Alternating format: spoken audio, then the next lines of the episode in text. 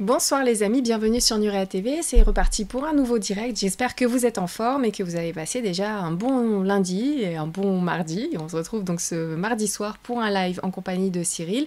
Avant, je voulais vous dire que, bah, écoutez, c'est la semaine de mon anniversaire. Voilà, ça arrive en fin de semaine. Je vais éviter de donner mon âge. Voilà, ça y est. Mais euh, je me fais trop vieille maintenant pour donner mon âge. Mais je voulais vous dire qu'il y a des promotions en cours euh, sur la boutique. Donc vous avez le lien sous la vidéo. Euh, n'hésitez pas à y aller parce que ça nous permet de faire vivre Nurea TV en fait cette boutique. C'est où vous faites des dons en direct sur Nuria TV ou vous pouvez passer sur la boutique. Comme ça il y a aussi ce petit échange euh, de création contre un don qui enfin en fait un, prix qui nous permet de faire avancer Nuria TV donc tous les chemins mènent à des émissions. Et je vous en remercie d'ailleurs énormément parce qu'on a passé la barre des 150 000 euh, Nuréens sur la planète. Donc on commence à être très nombreux. Il y a encore plein de places. Donc n'hésitez pas à nous, vous abonner si vous nous regardez assez souvent. Voilà vous cliquez euh, sur l'abonnement sur la petite cloche pour être prévenu des émissions. YouTube fonctionne très bien ces derniers temps donc tant mieux en tout cas, pour la cloche, moi j'ai toujours les avertissements, donc c'est cool. Et puis voilà, je suis très heureuse de vous retrouver donc pour ce nouveau live. Attention, ce soir ça va être du lourd comme d'habitude. Préparez vos mouchoirs parce que vous allez saigner du nez. Ce soir, on va parler d'une thématique, je suis sûre, qui vous parle énormément. Et comme on est sur Nuria TV, on va avoir une autre approche. Donc c'est parti pour décoder l'information, médias et réseaux sociaux en compagnie de Cyril de l'Arche du Savoir. A tout de suite.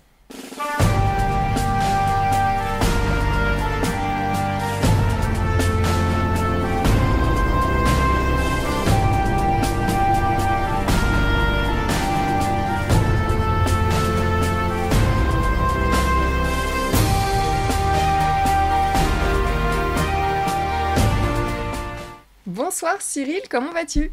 Ben écoute, ça va bien, ça va, ça va, super. Euh, J'avais hâte de traiter ce, sujet euh, ce soir et tout, euh, depuis le temps que je, que je voulais le faire. Alors, il, est toujours dans la lignée de nos vidéos sur comment décoder l'information. On est toujours euh, dans cette optique-là, mais on est dans une optique plus terre à terre. On est peut-être dans la projection de tout ce qu'on a fait jusqu'à présent, mais dans le monde d'aujourd'hui, avec les, moyens de communication euh, d'aujourd'hui, hein, parce qu'on est parti de loin quand même dans le décodage. Hein. On a fait les symboles, on a fait, on a fait euh, tout. Hein. On est parti jusque dans les dieux créateurs. voilà quoi. La, la première chose d'ailleurs, et je voulais que tu prépares l'écran justement pour ça, c'est qu'on avait commencé par la numérologie pour se connaître déjà soi-même. Avant d'aller décoder le reste, on se décodait soi-même. Est-ce que tu peux faire un petit partage d'écran sur ton site pour montrer à tout le monde où on peut retrouver l'info? Vous êtes habitués les nuréens, on commence toujours comme ça avec Cyril parce que je sais que vous voulez toujours aller très loin et d'ailleurs je vous en remercie. Donc vas-y, je t'en prie Cyril. Je sais pas si tu vois à l'écran. voilà, je vois. Voilà, donc c'est le moment publicité. Alors. voilà, non mais effectivement, alors déjà, euh, il y a un nouveau code promo hein, qui n'est plus à 50% mais à 60%. Hein. c'est dit en ce moment avec la hausse de l'essence et tout, tu vois. Bon, il fallait. Puis la semaine de mon anniversaire. Ouais. ah, la semaine de ton anniversaire. Hein. On n'est pas très loin, hein, nos deux anniversaires. Hein, c'est vrai, on n'est pas très très loin. On a un mois d'écart tous les deux, mais bon, voilà. Mais euh, mais en tout cas, voilà. Donc il y, a une nouvelle promotion. Donc pareil, euh, on avait fait donc euh, la résonance numérique, toujours de la même manière. Donc vous pouvez faire des avec moi-même Hein, quand je suis disponible, bien évidemment, euh, des euh, consultations en, résonance numérique qui durent une petite demi-heure. Donc ça, c'est sur don. Euh, vous n'avez pas besoin de vous embêter. Vous donnez ce que vous pouvez. voilà. Et ensuite, voilà, on a un ensemble de formations. Alors, il y a, y a, les formations en résonance numérique qui sont qui, qui, partent beaucoup. Donc, profitez de la promotion parce que bientôt il y aura il y aura certainement plus de place pour les prochaines. Je sais qu'il y en a une le mois prochain en avril. Il y a aussi les nouvelles. Euh, les nouvelles formations aussi du samedi matin euh, sur les cours de symbologie. Donc, euh, donc voilà. Alors les cours de symbologie en ce moment, ben voilà, on, s'amuse bien. Là, le, samedi matin, ça y est, j'ai mon premier petit groupe. Donc je fais des, des sessions de quatre, quatre cours. Donc ça, ça va, euh, ça va assez vite. Mais euh, voilà, des cours de symbologie pour ceux qui voudraient apprendre les symboles et s'amuser à Da Vinci Code euh, pendant des repas ou en allant dans des églises. C'est toujours plus amusant. Voilà, voilà. Donc, donc les cours de symbologie donc sont toujours sur le site. en ce qui concerne le thème de ce soir, on est plutôt dans la partie savoir-être, la partie qui, qui, qui traite des neurosciences, du cerveau et de l'ego. Donc, euh, donc voilà, vous avez, euh, vous avez aussi bah, tout un ensemble de, de packs sur le sujet, que Tamara a fait un travail, voilà, hein. elle a fait des packs, que les symboles hein, pour les symbologistes, que les audacieux, pack de rentrée, pack de résonance numérique, voilà, hein. donc vous avez par exemple dans la session savoir-être justement, euh, euh, normalement, voilà, des sessions sur euh, euh l'ego, l'ego et la numéro et tout ça. Quoi. Donc ça, c'est des choses qui se croisent euh, sur l'Arche du Savoir, c'est vrai que on apprend tout ce qui est attrait aux anciennes civilisations, aux anciens savoirs, mais aussi euh, au savoir contemporain. Et moi, c'est vrai que ce qui me passionne, vous le savez, et on va le, on va y aller ce soir, ben, ce sont les neurosciences, comment fonctionne le cerveau.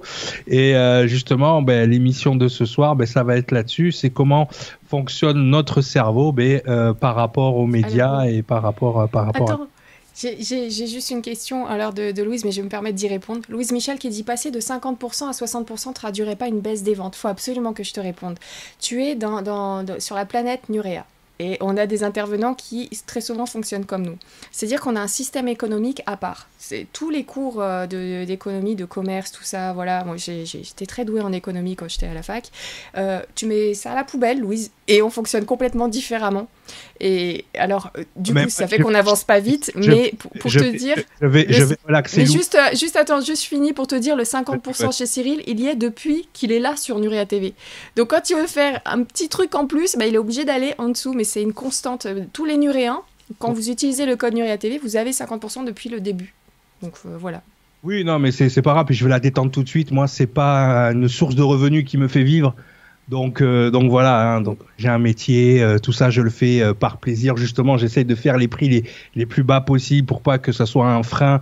Voilà. Après, après il y a un site internet, il y a des gens qui travaillent derrière, donc il y a un coût et donc voilà. Et j'ai, tu vois, hein, d'une d'une belle intention hein, par rapport voilà, bah, c'est pas grave. Hein. non, non, mais en fait, moi, je voulais y répondre parce que j'avais discuté avec euh, mon frangin de, de, ça, et lui, il est très euh, dans, dans, dans, le système classique et comprenait pas comment on fonctionnait, par exemple, avec Nuria TV qui fonctionne librement, c'est-à-dire que les gens nous aident, euh, font des dons ou pas, mais ça reste accessible à tous. Et donc, j'essayais de lui expliquer le système, tout ça, puis je dis, bah écoute, ça dure, hein. alors c'est vrai que ça peut être que 1% de ceux qui nous regardent qui aident Nuria TV, mais grâce à eux, bah, énormément de monde peuvent accéder à plein, plein, plein d'émissions, et voilà, on n'a pas besoin de faire un système par abonnement et je croise les doigts pour que ça continue tout le temps. Donc merci à tous ceux qui nous soutiennent, mais on a vraiment un système économique que peu de personnes arrivent à comprendre. Et euh, en tout cas, ceux qui sont vraiment dans, dans, le, schéma classique. Et, c'est vrai que c'était un coup de poker. Et souvent, j'ai des intervenants comme toi qui font ce genre de propositions euh, avec des, prix super bas ou des promos, des choses comme ça. Mais euh, voilà, je crois qu'on se retrouve un petit peu dans, dans cette façon de faire. On essaye. On essaye de créer le monde qu'on voudrait, dans, dans, lequel on voudrait vivre. C'est vrai, que après, euh, les gens ils comprennent pas trop ce système économique. Non, mais c'est pas grave.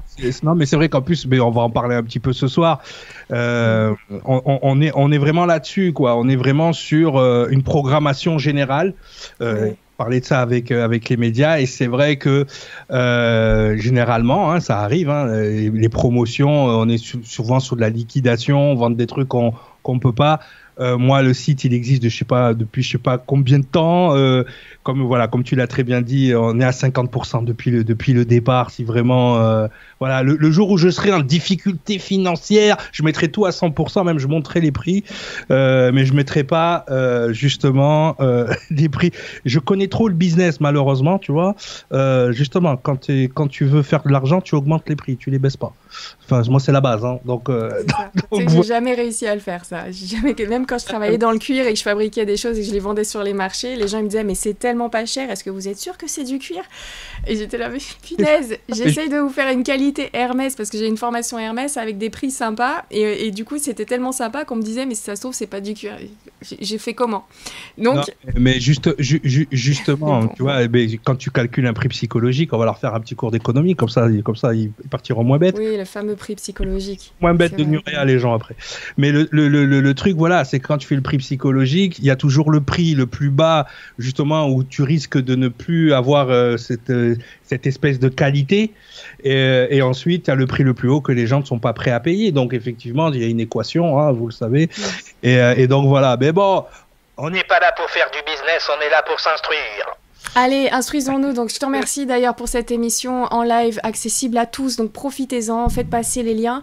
Merci à tous pour vos messages de joyeux anniversaire que j'ai vus au tout début pendant que tu montrais euh, donc euh, ton site. J'ai pu lire quelques commentaires. Donc, merci beaucoup, ça me touche beaucoup et c'est trop cool. J'adore les semaines d'anniversaire. Il y en a, c'est le jour d'anniversaire. Moi, j'ai décidé que c'était la semaine d'anniversaire. Donc, euh, tous les jours, ce sera mon anniversaire cette semaine. Donc, merci beaucoup. Écoute, Cyril, moi, j'ai ma feuille j'ai mon stylo. Et, et, donc, je te laisse nous expliquer par quel, euh, par quel bout tu vas prendre ce dossier pour nous aider à décoder l'information, notamment via les médias, les réseaux sociaux. J'ai fait un petit sommaire, alors c'est pas sûr que j'aille dans l'ordre, parce qu'effectivement l'information, là, on va, on va, on va se balader entre, on va dire le, le tangible et l'intangible, c'est-à-dire ce qu'on voit c'est-à-dire ben, les médias tels qu'ils le sont, et ce qu'on ne voit pas, c'est-à-dire comment notre cerveau euh, réagit en fonction, euh, en fonction des différents médias. D'accord? Donc ça, c'est, ça va être vraiment. Donc, on va partir donc sur les origines. Alors, on, en avait déjà parlé une fois euh, dans une des émissions. J'ai repris le diapo parce que vous savez que mhm. les émissions sont connectées. C'est ce qui, c'est ce qui fait un petit peu, on va dire, le fait que, alors, les émissions peuvent être regardées tout individuellement, il n'y a pas de souci, mais c'est vrai que c'est mieux hein, d'avoir vu celle d'avant hein, pour, se, faire un avis. Mais on va partir donc sur les origines euh, du média, l'histoire des médias, les doctrines et les médias, les neurosciences des médias, et après on, finira sur les réseaux sociaux, donc euh, euh, on, va, on va se balader un petit peu dans tout ça. Ok, n'hésitez pas si vous avez des questions à poser des questions parce que là c'est vrai que par rapport à d'habitude. On va être moins dans le narratif, mais on va aller un peu plus dans le réel. Hein, déjà, c'est comme ça, on va aller directement le, les choses. voilà, alors rappelez-vous, à l'époque, je vous avais donné un peu des, origines, alors les origines un petit peu mystiques. Hein, on, va, on, va, partir hein, sur du nurien, là, on va partir sur des choses un petit peu ancestrales. On va, on va se connecter euh, euh, euh, aux anciens temps. Et c'est vrai que je vous avais parlé de ce fameux peuple des Mèdes qui habitaient sur la terre qu'on appelait Madai ou Média, justement. Donc, bien évidemment, le mot média veut dire moyen, d'accord, médian, c'est-à-dire entre deux choses, d'accord? Donc, effectivement, son étymologie euh, peut être tirée, alors de l'ancien grec, de euh, l'ancien du latin, mais effectivement aussi euh, de, de, certaines euh, de certaines choses un peu plus ancestrales. Alors ce qui est ce qui est marrant, alors je vais pas vous refaire le diapo, mais justement cette terre média, cette terre du milieu, on la retrouve dans les contes de, du Seigneur des Anneaux, hein, quand on parle de la terre du milieu hein, et de ces choses de là. On avait donc Michael Tsarion qui est un symbologiste, qui est quelqu'un aussi qui travaille sur les civilisations anciennes et sur sur les, les, anciens mystères, justement, nous parler de ces tribus mèdes, dont une de ces tribus euh, s'appelait les magies. Et cette tribu magie avait la science des symboles. Justement, avait la science de comment inspirer la peur chez les ennemis. Hein, tu, voilà, donc euh, ces fameux symboles, dont l'un des symboles les plus connus, peut-être que, qui a été donné euh, de, on va dire, de la reine de Saba jusqu'à euh, jusqu'à Salomon, ben, c'est cette fameuse étoile à six branches, le sceau de Salomon, qui fait partie de ces symboles qu'utilisait le, le, peuple des Mèdes et d'autres symboles qui, justement, comme on le dit, avaient une influence sur le comportement des ennemis. Donc ils avaient cette science, cette science magique, qui s'appelait les magies, hein, n'est-ce pas? Et, donc, donc les maîtres venaient d'une contrée appelée Média, les puissants les contactaient pour euh, leur savoir en symbolique et en rituel, qui leur assurait la victoire sur le champ de bataille. L'ennemi, à la vision des symboles confectionnés par les magies, s'affaiblissait et capitulait. Donc, si on sort du côté mystique et du côté magique et du côté ésotérique, tout ça, euh, a priori, il y a quelque chose que les, les médians faisait qui affectait le cerveau des ennemis. Oui Excuse-moi, je t'arrête. J'ai une question du coup de Louise Michel qui te dit j'aurais une question peut-être. Euh, alors excuse-moi, je reviens dessus. Elle vient juste de partir sur euh, le lien entre la numérologie. Attends, faut que je retourne dessus. Ah voilà, j'aurais une question peut-être euh, pertinente. Est-ce qu'il y a un lien entre la numérologie et les neurosciences? Je ne veux pas paraître désobligeant, c'est une vraie question non, Michel, pas de souci, mais. Non, complètement. D'ailleurs, dans ma formation de numérologie, ils ont toute une après-midi sur les neurosciences. C'est-à-dire eh ben dans la résonance numérique, justement, ils ont justement un rapport avec euh, les neurotransmetteurs, justement. qui peuvent être du coup encodés numériquement. Tout à fait. D'accord, ok. Eh ben, merci Michel. Il y, a, il y a vraiment, il y a vraiment une, il y a vraiment un lien précis, déterminé et en pleine résonance avec la, avec la, avec la ce qu'on vous appelez la numérologie, que moi j'appelle plus comme ça parce que trop ésotérique pour moi. voilà. Mais effectivement, oui, je, je pense qu'il y a, il y a- ça- alors pas peut-être pas toute une après-midi, mais euh, les gens qui font la, le, qui font la, la formation de résonance numérique avec moi, ils ne font de la numérologie. Alors c'est sur deux jours, donc le samedi et le dimanche, d'accord? Ils ne font de la numérologie que le dimanche après-midi, c'est-à-dire que sur les quatre modules, il n'y a qu'un module associé au calcul. Tout le reste, c'est sur justement, c'est de l'astrophysique, c'est de la génétique et c'est de la neuroscience. Parce qu'il faut comprendre le système sous-jacent qui ferait que, euh, dans, on va dire, dans, l'hypothèse, ça fonctionnerait et ça utiliserait quoi? On utiliserait quoi? Ben, On utiliserait ben, justement les sciences du comportement, puisque c'est ce qu'est la numérologie finalement. Mhm.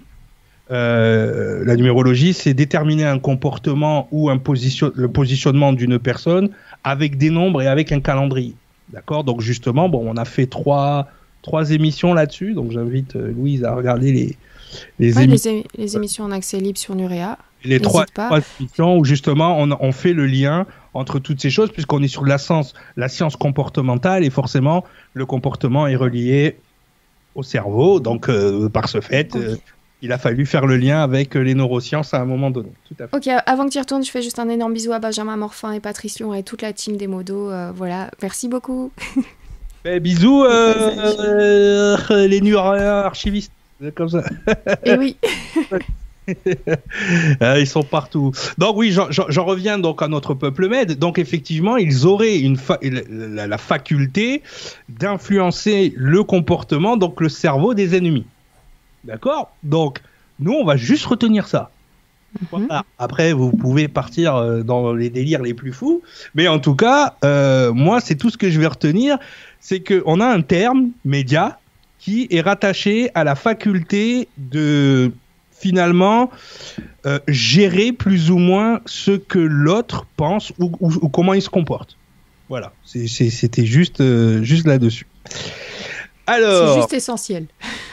tout à fait, tout à fait. Alors, bien évidemment, quand on pense média, on pense à la presse. D'accord? Donc, je vais vous faire une petite historique. Je, vous promets, ça sera pas long j'espère le, rendre assez vivant pour que ce soit pas trop euh, embêtant, mais je ne pouvais, je ne pouvais pas ne pas le faire parce que j'allais toujours me trouver un genre historien pour me dire oui, mais tu aurais pu parler de la presse, hein, de, de la Révolution française et de l'interdiction de... Voilà, donc euh, je vais en parler, hein, puisque justement, sinon, voilà. Donc la presse englobe l'ensemble des moyens de diffusion de l'information écrite. hein. Rappelez-vous, nos émissions s'appellent Comment décoder l'information. Le mot a pour origine l'utilisation de la presse d'imprimerie, forcément. hein. Les premières imp- euh, euh, imprimantes, on appelait ça une presse sur laquelle les professionnels pressaient les feuilles de papier avant de les imprimer. Lors de la Révolution française, la presse a été grandement sollicitée, passant en 11 ans, de 1789 à 1800, de quelques publications à près de 350 journaux. C'est énorme, d'accord? C'est tr- c'est très vite parti. hein. On assiste alors à des périodes d'interdiction de publication imposées par le pouvoir de l'époque. Donc le pouvoir euh, avait l'air gêné par la presse. Donc la presse à ce moment-là, a priori, avait ce qu'on appelle la liberté euh, de la presse. Euh, avant la résolution, euh, avant la révolution, à la suite du courrier de Provence publié par Honoré Gabriel Richetti de Mirabeau. Excusez-moi. Pardon, Honoré Gabriel Richetti de Mirabeau. C'est Hein quand même la classe de s'appeler ah, vous pouvez tous rentrer. Le gars, il vient tout seul, mais ils sont 10 en fait. Et, et suivi J'ai de... toujours été jalouse des personnes qui auront plus d'un seul prénom. Ah, laisse tomber, laisse tomber. ça trop classe. Moi, j'ai trois prénoms. Et suivi Ah de ouais. bien d'autres publications. Le Conseil d'État interdit tout professionnel de publier un journal ou tout prospectus qui soit sans l'autorisation du roi. Le roi devait, euh, hein, parce que t'as mon bon plaisir. Pendant la Révolution, chaque parti défendait ses propres idées dans son journal. Les attaques devinrent de plus en plus violentes. Donc déjà, dès le départ, on a, on, on- a une espèce de, de, de, de mariage de fait entre la presse écrite et la politique. C'est-à-dire entre, enfin, avant de parler politique, je préfère parler de doctrine idéologique. D'accord? C'est parce que euh, c'est vraiment les termes qu'on va utiliser ce soir, parce que si je vous dis politique, tout de suite, ça va partir dans quelque chose de nauséabond. Ah, Il y a qu'à voir euh, en ce moment, ben, les attaques les plus basses sont faites sur euh, sur tout et n'importe quoi avant les élections. Donc, euh, on va partir, on va plutôt parler de doctrine idéologique, d'accord? Ça, c'est important ou de courant de pensée, si vous préférez. Mais pendant la voilà, donc c'est il y a, y, a, y, a, y a une date donc qui est le 24 août 1789 donc sur la liberté de la presse, donc dans la Déclaration des droits de l'homme et du citoyen où, où vraiment on donne la liberté aux gens de s'exprimer. D'ailleurs aujourd'hui quand on quand on nous parle oui mais la liberté de la presse la liberté de la presse, oui, on parle de ce moment-là, mais on parle d'un- temps qui n'existe plus, les gens. Je vous le dis tout de suite. Euh, c'est on- ce que je vois sur le chat. Hein, je, je pense que la liberté de la presse, elle, elle est morte il y a longtemps. D'accord Je veux dire, elle si tant est qu'elle ait existé, on le voit tout de suite. Hein. Tout de suite, il y a eu des interdictions. Tout de suite, euh, voilà. Enfin, c'était un peu compliqué, vous le verrez. On va le voir. Donc, l'expectation sans précédent de la presse écrite, euh, 1400 tri- titres apparaissent entre 1789 et 1800. La Gazette de Paris, La Feuille du Jour, Le Spectateur, Le Journal de la Cour et de la Ville, euh, les Annales monarchiques, le Bulletin de minuit. Ah ouais, il y en a qui Hein. Euh, voilà, le journal ecclésiastique, hein, bah ouais, forcément le journal ecclésiastique, hein, c'est pour, euh, pour parler de. Voilà, l'ami du roi et le Mercure de France et, et l'indicateur. D'accord? Donc ça, vraiment, c'est euh, c'est vraiment important de bien comprendre que, comme vous voyez, euh, on a des journaux qui sont à connotation un petit peu religieuse, d'autres qui sont à connotation un peu plus politique, d'autres euh, à connotation un peu plus artistique. Donc on a déjà dès le départ ce qu'on pourrait appeler la, presse écrite d'aujourd'hui avec les magazines et tout ce genre de choses. Donc euh, on voit que l'information a un attrait énorme pour les gens parce que ce qui manquait aux gens à cette époque-là, c'est de l'information. C'est-à-dire qu'ils étaient dans une, on va, on, parle de carence d'information. Euh, des fois, pour qu'une information arrive jusqu'à chez toi, pouvait se Mhm. passer deux mois. hein. Donc, Oui. euh, euh, donc voilà. Donc c'est, c'est, voilà, c'est, important Puis de. à l'oral, avec le bouche à oreille, l'information, elle était, enfin, n'arrivait pas comme elle était partie, quoi. Ah oui, on n'avait pas la qualité de formation, d'information qu'on Mm. a un peu aujourd'hui. Donc voilà à quoi ressemblaient les journaux, hein, comme tu peux, l'ami du roi, hein, de François de voilà, hein, de François de l'ordre surtout de la vérité. Alors ça c'est c'est important, non mais c'est quelque chose. Alors on a le journal l'ami de la religion aussi et du roi. Donc là qui est le journal ecclésiastique. Donc ça c'est vraiment un, un courrier pour les gens religieux et tout ça. Euh, et, et ce qui est intéressant c'est que vient toujours et surtout de la vérité. C'est-à-dire que c'était déjà dès le départ, euh, il y avait quelque chose de, quasi systémique sur le fait que la presse était la garante de la vérité. Il faut bien retenir ça. D'accord? C'était que voilà. Donc là, on a une séance, euh, on avait une séance du, du- de l'Assemblée nationale. C'était important. Les gens avaient besoin de savoir ce qui était dit à l'intérieur euh, des nouvelles chambres de discussion où on votait les lois et ce genre de choses. Donc ça, les gens, les gens étaient très friands, hein, surtout après la Révolution, de savoir ce qui se passait, un peu à l'instar de ce qu'on a aujourd'hui avec les grandes chaînes de télé. Mais les gens avaient besoin de, de s'informer pour ceux qui savaient lire. C'est ça aussi. Parce que le nombre de personnes qui savaient lire à l'époque, c'est pas le même qu'aujourd'hui. Hein. Ça, il faut que vous vous disiez le. Faut, faut, faut se le lire. Voilà. Euh, L'ami du peuple, hein, ou le publiciste parisien. Désolé pour cette partie historique. Moi, j'adore. J'adore, j'adore, j'adore. Non, non, mais on est, on est à fond là. Alors, sur Nurea, là, tout ce qui est archéologie, histoire, tout ça. C'est, Je- D'ailleurs, ce sont nos émissions les plus vues. Donc tu peux y aller euh, tranquillement. donc, le- ou le publiciste parisien, donc journal politique et impartial, hein, par M. Marat. Alors, euh, euh, Marat, hein, vous le connaissez, euh, il se faisait appeler M de Marat. Hein. Voilà, c'est oui, c'est lui qui est mort dans sa, dans sa baignoire. euh, voilà. Euh, c'est Charlotte de Corday, si je me rappelle bien. Si je me rappelle bien de mes, mes cours d'histoire, c'est Charlotte de Corday qui lui a mis une petite. euh, Un, Un- un petit coup derrière la tête. Ah, elle lui, a fait soirée, elle lui a fait soirée plante à fin. Qu'est-ce qu'il y a? Ah, un petit coup de roue de mie et il est voilà. Et puis voilà. Donc voilà. Et, et moi ce que je, C'est je horrible qu'on rigole de ça. C'est faut pas rigoler de ça, c'est pas bien, c'est pas bien. C'est pas bien. Et donc, Le pauvre. oh, Marat, Marat, si tu nous écoutes, hein, le montagnard, hein, comme on l'appelait, hein, il faisait partie d'un parti politique qui s'appelle les montagnards. Si il faut, euh, Jean Lassalle est un euh, descendant direct de Marat. Parce que c'est un montagnard, Jean Lassalle. Alors, par contre, je, je- je tiens à attirer vo- juste votre, euh, votre attention sur cette, euh, euh, on va dire, cette petite allocution en latin, vitam, et qui, qui est écrit ici, là. Donc, vitam impendere vero, la vie même pour la vérité. C'est-à-dire qu'ils étaient prêts à perdre la vie pour la vérité. Donc ces mots avaient été pris en devise par Jean-Jacques Rousseau et servirent d'épigraphe à plusieurs journaux de la Révolution, même à celui de Marat. Euh, la stoïque divise que les libres penseurs ont popularisé, c'est justement le fait de l'immigration protestante, bravant la mort et les galères pour rester digne et véridique. Vintam impendere vero, la vie même pour la vérité, donc signé Michelet. Un homme ose-t-il écrire au-dessous de son propre nom, de son propre portrait, Vitam impendere vero, gagé sans information que c'est le portrait d'un menteur? Ah, Vous avez, t'as vu déjà direct, hein Tout de suite, il y a des sceptiques. Là, tout de suite, t'avais déjà, euh, t'avais déjà, tu vois, tout de suite, les fact-checkers. Fact-checkers, ils existaient déjà. Les zététiciens, tout ça, ils étaient là déjà. Tu vois donc lui-même vous l'avouera un jour qu'il lui prendra à fantaisie de dire la vérité. Donc euh, tu vois, hein, on y...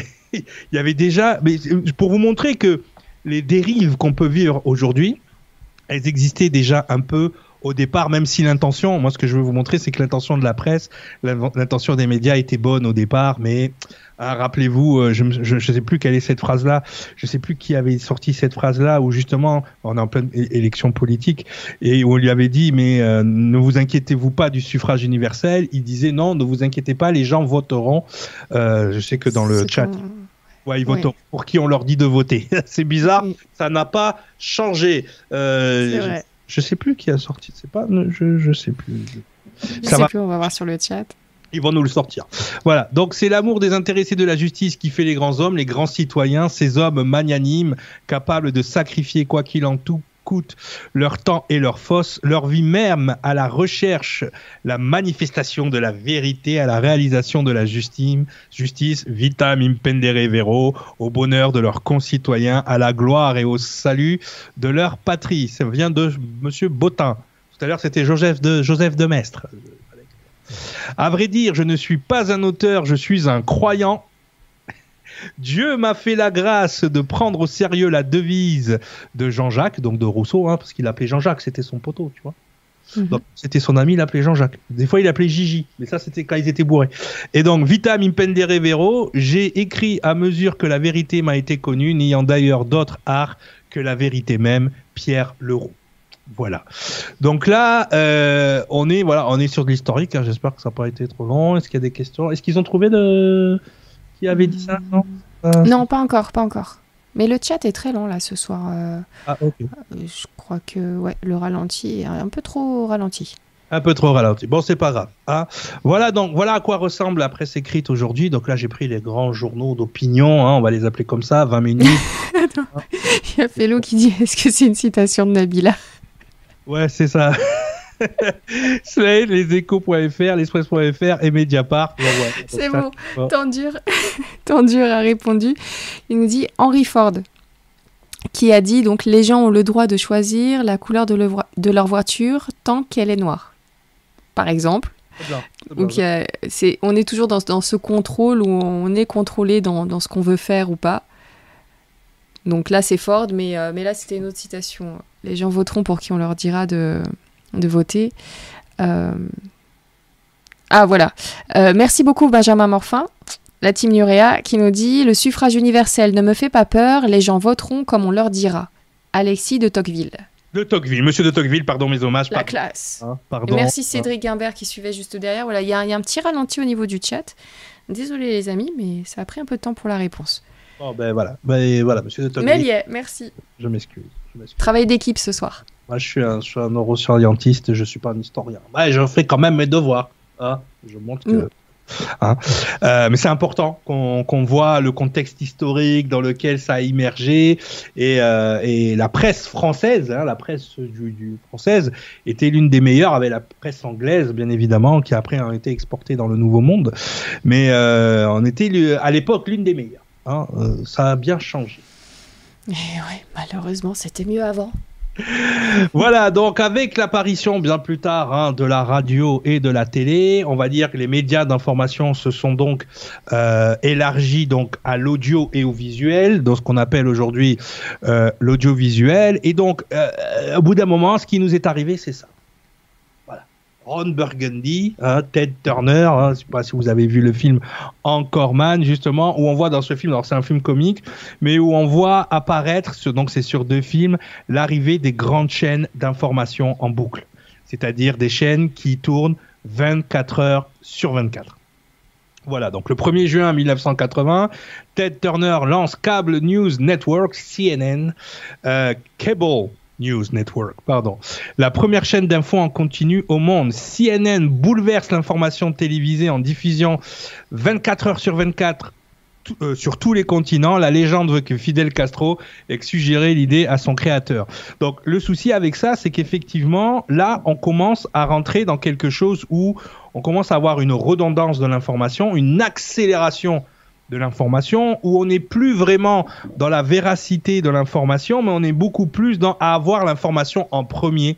Donc c'est vrai que ça, ça a fait vraiment un feu de paille quand en 1980 ces chaînes-là commencent à c'est vrai que nous en France, ouais, on, est, on est toujours dans cette culture-là, même s'il y a des chaînes câblées aujourd'hui qui font de l'information en continu, comme BFM, comme euh, comme LCI, comme tout ça. Euh, on était très euh, braqués sur nos, notre journal de 13 heures, notre journal de Oui, 20 heures, le journal Et puis il vérifiait les sources, il prenait le temps de les vérifier avant de diffuser une info. Et tu as raison, sur cette période-là, c'était euh, peu importe que l'information soit vraie ou fausse, il faut l'avoir en premier. Et aujourd'hui, on en est même à peu importe si l'information est vraie ou fausse, il faut recopier ce qu'a dit le voisin le plus vite possible. Exact, mais on va, on va le voir, c'est exactement euh, euh, le, le cadre de, de l'émission d'aujourd'hui. Mais ce qu'il faut, ce qu'il faut bien comprendre, c'est que ce 1er mi- juin 1980, c'est une bascule.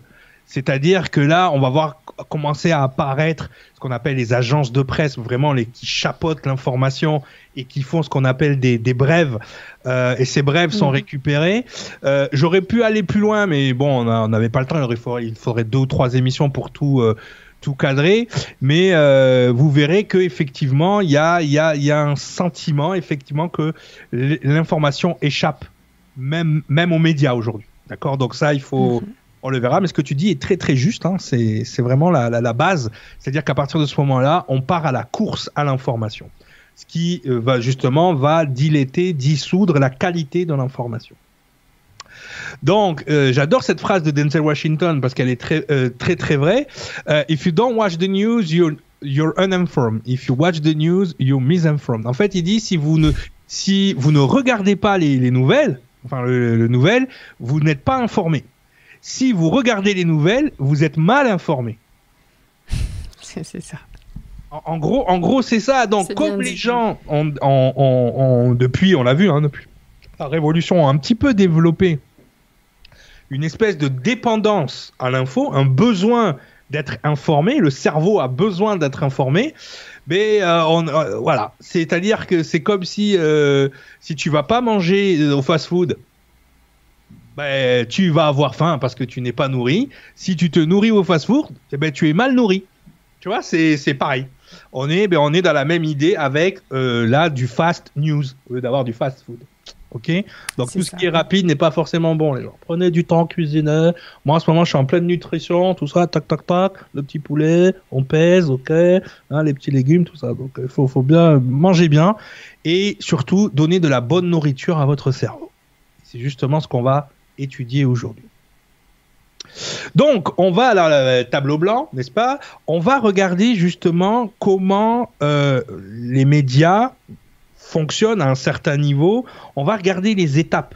C'est-à-dire, là, on va rentrer dans la partie un petit peu cognitive euh, pour bien se caler notre cerveau à la vision euh, que les médias euh, essayent d'instaurer ou, ou c'est-à-dire la structure c'est-à-dire comment le média fonctionne dans sa structure. Donc on va oublier dans un premier temps le fond de l'info, on va regarder la forme, comment les médias fonctionnent. Et ça, il faut vraiment, vraiment, vraiment l'intégrer, parce que ça, pour ça, c'est le plus important. Au-delà de est-ce que l'info est bonne ou pas bonne, il faut déjà voir comment, sur un principe simple, je dirais même plus un, un- un- un principe primitif, voire archaïque, euh, les médias fonctionnent. Et une fois qu'on a intégré la structure de l'info, on comprend mieux, on va mieux comprendre aussi, parce que je sais que les Nuréens, vous êtes, euh, vous êtes des gens éveillés, vous ne, vous ne prenez pas pour argent comptant. Si, si on est là, c'est qu'on se pose des questions, c'est qu'on doute. On sait douter, on sait faire, et voilà, c'est Et pour ça, ça, qu'on peut, regarde rêves. ça peut développer aussi des fois une petite euh, rancœur, une petit, un petit énervement, énervement sur les gens qui ne le sont pas. D'accord? C'est-à-dire, les, les, les- oui, à vous. Ah ben, moi, moi j'arrête pas de péter les plombs. Pourquoi, Ozzy Pourquoi Pourquoi le, le doute n'est plus permis, n'est plus autorisé? Pourquoi? Mais cette émission va vous donner aussi une espèce de comment com- comment vous expliquer? Une espèce de de latitude par rapport à ces gens-là et surtout une espèce de dire ah bon les pauvres ils ne savent pas ce qu'ils pensent euh, ils ils comprennent pas bien. Ça va vous donner une espèce de vous allez relaxer, vous allez vous détendre par rapport à eux parce que finalement, ils ne sont le produit que d'une de, de principes archaïques. Oui. C'est ça. Juste Philippe euh, Lemel qui nous dit La seule vérité que dit ce journal, c'est la date du jour, disait Coluche. Ah, j'ai plein de citations de Coluche. J'adore. Le gars, il est trop. Ah, il y en a plein qui tournent sur euh, le chat tout- depuis tout à l'heure. Merci beaucoup, Béa, d'ailleurs, au passage. Merci beaucoup à la team Modo. Vraiment, vous êtes adorables. Merci d'être là et de gérer le chat. Et, euh, et voilà. Et merci pour les dons aux médias donc, pendant la soirée. Ça fait super plaisir. Merci beaucoup. Alors, je Euh, vous dis parce que moi, ça m'a donné une certaine tolérance par rapport aux gens. euh, Justement, parce qu'en euh, en faisant ces formations-là sur la neuroergonomie, sur les neurosciences, qui m'ont permis moi d'a- d'améliorer mon Parce que travail. quand tu parles de, des sujets en dehors, par exemple, de Nurea TV, tu en parles de façon très détendue par rapport à ce qui se passe. Je trouve très zen. Donc, explique-nous comment tu fais et pourquoi. Ben, en fait, c'est ça. Moi, le, plus beau cadeau que je me suis fait dans mon dans mon travail alimentaire, c'est justement d'aller euh, piocher dans les sciences cognitives pour améliorer mon management. D'accord? Donc ça, c'est le plus beau cadeau que je me suis fait. Euh, essayer de comprendre pourquoi un, employeur réagit de telle manière à, une directive, pourquoi euh, euh, tel employé est complètement épanoui et celui-là ne l'est pas. Donc c'est vrai que pour moi, le cerveau, par résonance, euh, fonctionne comme l'univers. Pour moi, c'est les deux sont, sont en résonance si tu veux. Donc effectivement, quand tu vois le chaos qui existe autour de nous, mais tu te dis dans notre cerveau c'est un peu la même chose. Et, et, et en, voyant certains fonctionnements euh, qui sont, comme je te l'ai dit, quasiment euh, pr- euh, primitifs, voire archaïques, tu te dis waouh, les, les gens qui ont étudié le truc, c'est-à-dire les gens qui ont créé les structures de médias, bah ils se sont pas vraiment énormément foulés, ils n'ont fait qu'utiliser des, des choses ancestrales. Et je vais vous le montrer tout de suite. Allez, go. Donc- Ceux qui voulaient aller aux toilettes, c'est trop tard. C'est maintenant que ça se joue. Donc les médias, ceux qui, enfin les médias en règle générale, donc on va partir d'en bas vers le haut, hein, parce que si j'ai parti d'en haut vers le bas, c'était moins fun. Donc on va partir d'en bas vers le haut. Donc les médias, qu'est-ce qui eux, ils vont influencer le plus? C'est ce qu'on appelle les opinions publiques, d'accord? L'opinion publique est la résultante donc euh, de ce que euh, ben, de ce que les médias vont influencer ou pas. D'accord? Donc l'opinion publique. Cette opinion publique, en fait, est basée sur des idées. Ok? Donc l'ensemble des opinions, hein, les avis, les opinions, comme je dis toujours, hein, c'est comme les, euh, les trous de balles, tout le monde en a un, mais bon, ce qui sort de là, c'est pas forcément bon. Mais ça va être influencé. Donc les, opi- les opinions sont un agrégat d'idées. D'accord? Donc ça, voilà. Les idées sont elles-mêmes euh, sortent d'un agrégat qu'on appelle, elles sont gérées, les idées, parce qu'on appelle une idéologie. Donc il y a une logique d'idées qui va donner des idées et qui va créer l'opinion. D'accord? Donc ça, c'est ce qu'on appelle l'idéologie. Les idéologies sont elles-mêmes gérées parce qu'on va appeler des doctrines. D'accord? Donc ça, c'est c'est- voilà, c'est l'ensemble des idéologies sont intégrées dans une doctrine, c'est-à-dire que l'ensemble des idées et des règles de pensée par rapport à, à- par rapport à ces idées. Ok? Donc c'est ce qu'on appelle une doctrine. La doctrine est elle-même guidée par une source logique d'information. Donc ça peut être théologique, ça peut être mythologique, tu vois, ça, voilà, hein, Mhm. ça peut être archéologique, tu vois, mais en tout cas il y a une source logique, c'est-à-dire un ensemble de données qui vont gérer euh, les doctrines, qui vont elles-mêmes gérer les idéologies et qui vont elles-mêmes gérer les idées et l'opinion publique. Ok? Donc l'opinion publique, elle, euh, elle atteint donc ces idées par l'organe de presse, que ce soit un magazine, que ce soit une émission de télé, que ce soit une émission de radio, c'est l'organe de presse qui va influencer l'opinion publique directement. D'accord? Et l'opinion publique est gérée par le cerveau du peuple. Hein, c'est les gens. Ok? Ensuite, les idées euh, sont assemblées dans ce qu'on appelle une rédaction. D'accord Moi, je travaille pour une rédaction aujourd'hui, euh, pour un truc qui n'a pas rapport avec, euh, avec tout ça. C'est sur les trucs de super-héros, laisse tomber, ça n'a rien à voir. Mais travaillant pour une rédaction, donc un site internet qui a une rédaction avec des journalistes et tout, donc la rédaction, c'est elle qui gêne l'organe de presse et qui, surtout qui va euh, agencer les idées. Hein c'est elle qui agence les idées dans ce qu'on va appeler, avec ce qu'on va appeler un journaliste. Donc le journaliste, c'est lui qui va rédiger les idées. Hein, en fonction de ce qu'il aura vu, en fonction de ce qui, voilà, de, de ce qu'il aura été amené à enquêter, c'est lui qui va rédiger les idées. Donc, ce qui va euh, guider le journaliste, c'est la ligne éditor- édit- édi- éditoriale, pardon, euh, de l'idéologie de son média. Donc le média a une idéologie qui va créer une ligne éditoriale qui va influencer la rédaction de ce que le journaliste écrit. Voilà, Oui. je t'arrête là parce que ça tombe bien pour la question que m'a relevée euh, Benjamin Morfin, euh, de celle de Louise Michel qui dit François, Réinfo Covid ou le Libre Penseur sont-ils des médias? Si oui, fonctionnent-ils euh, comme les médias mainstream?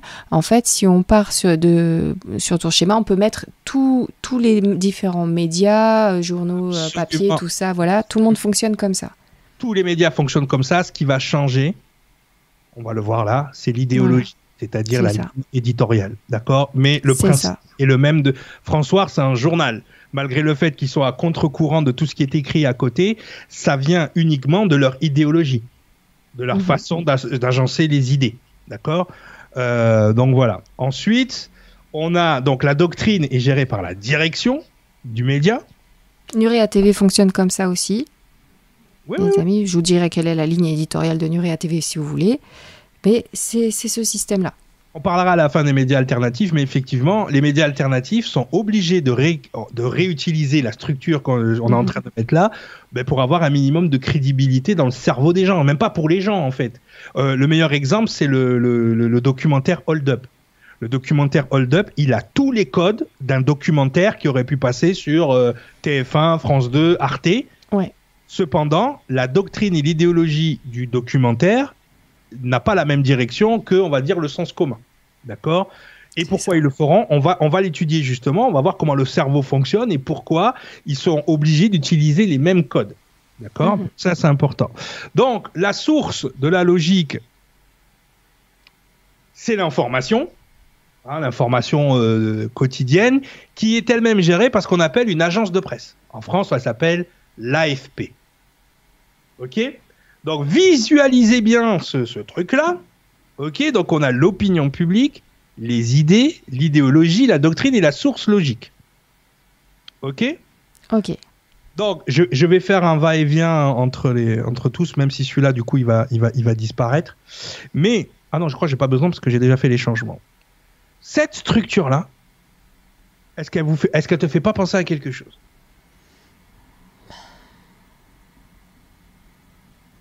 Là, spécialement, non. Ou à trop de choses, ou.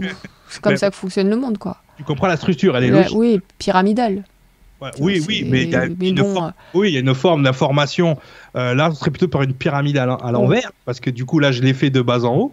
Mais, euh, va dire, la source d'information, elle est en haut. Ensuite, elle passe par le filtre de la doctrine, ensuite par le filtre de l'idéologie, après par le filtre des idées, et après par le filtre des opinions. Tu vois? Donc, forcément, l'information, plus elle descend, c'est une pyramide avec une pointe en bas, si tu veux, mais plus elle descend, plus elle perd un petit peu aussi de ce qu'elle était au départ. Ouais. Donc, mais en fait, je vais, je vais te le dire tout de suite, elle fonctionne exactement comme une religion. C'est-à-dire que tu remplaces en bas l'opinion publique par la croyance, tu as toujours les idées, tu as toujours Mhm. l'idéologie, tu as toujours la doctrine et tu as toujours la source logique. Ok? Donc c'est le même principe que les religions. Les médias fonctionnent comme une religion. À la place du peuple, tu as les disciples. À la place des magazines, tu as le livre sacré. À la place de la rédaction, tu as ce qu'on appelle les écritures. À la place des journalistes, tu as le prêtre. À la place du média, tu as le temple. À la place de, euh, je me rappelle plus ce que j'avais mis, mais tu as la religion directement. Là, normalement. On... Ah là, c'est du prosélytisme à fond, hein. franchement, non-stop. Voilà, non, non, mais. ce que font les médias, si on les compare aux religions, là, c'est. Tu sais, quand, quand ils viennent frapper à ta porte certaines je vais regarder ce que j'avais. Certaines religions pour te parler de ça ou de ça, ou est-ce que tu crois en ça, voilà. Et c'est tout le temps, tout le temps pendant certaines périodes. Bah là, là, c'est tout le temps à la télé. Ouais, c'est vrai que ça peut, ça fonctionne comme ça. À la place de la ligne éditoriale, donc tu as la religion. Hein donc on avait dit à la place du média, tu as le temple. À la place euh, de la direction, ben, tu as le courant de pensée, de la doctrine. À la place euh, du penseur ou du financier, euh, tu as le prophète. C'est lui qui te donne la doctrine, si tu veux. À la place de l'information, ben, tu as l'intangible. Et à la place de l'AFP, tu as la divinité. C'est-à-dire que chaque journaliste écoute la sainte AFP chaque matin, qui descend les nouvelles, et en fonction des nouvelles qu'il reçoit, il choisit soit les médias choisissent soit de la traiter, et quand il la traite, il la traite à travers la doctrine, l'idéologie, les idées euh, du média. Ok?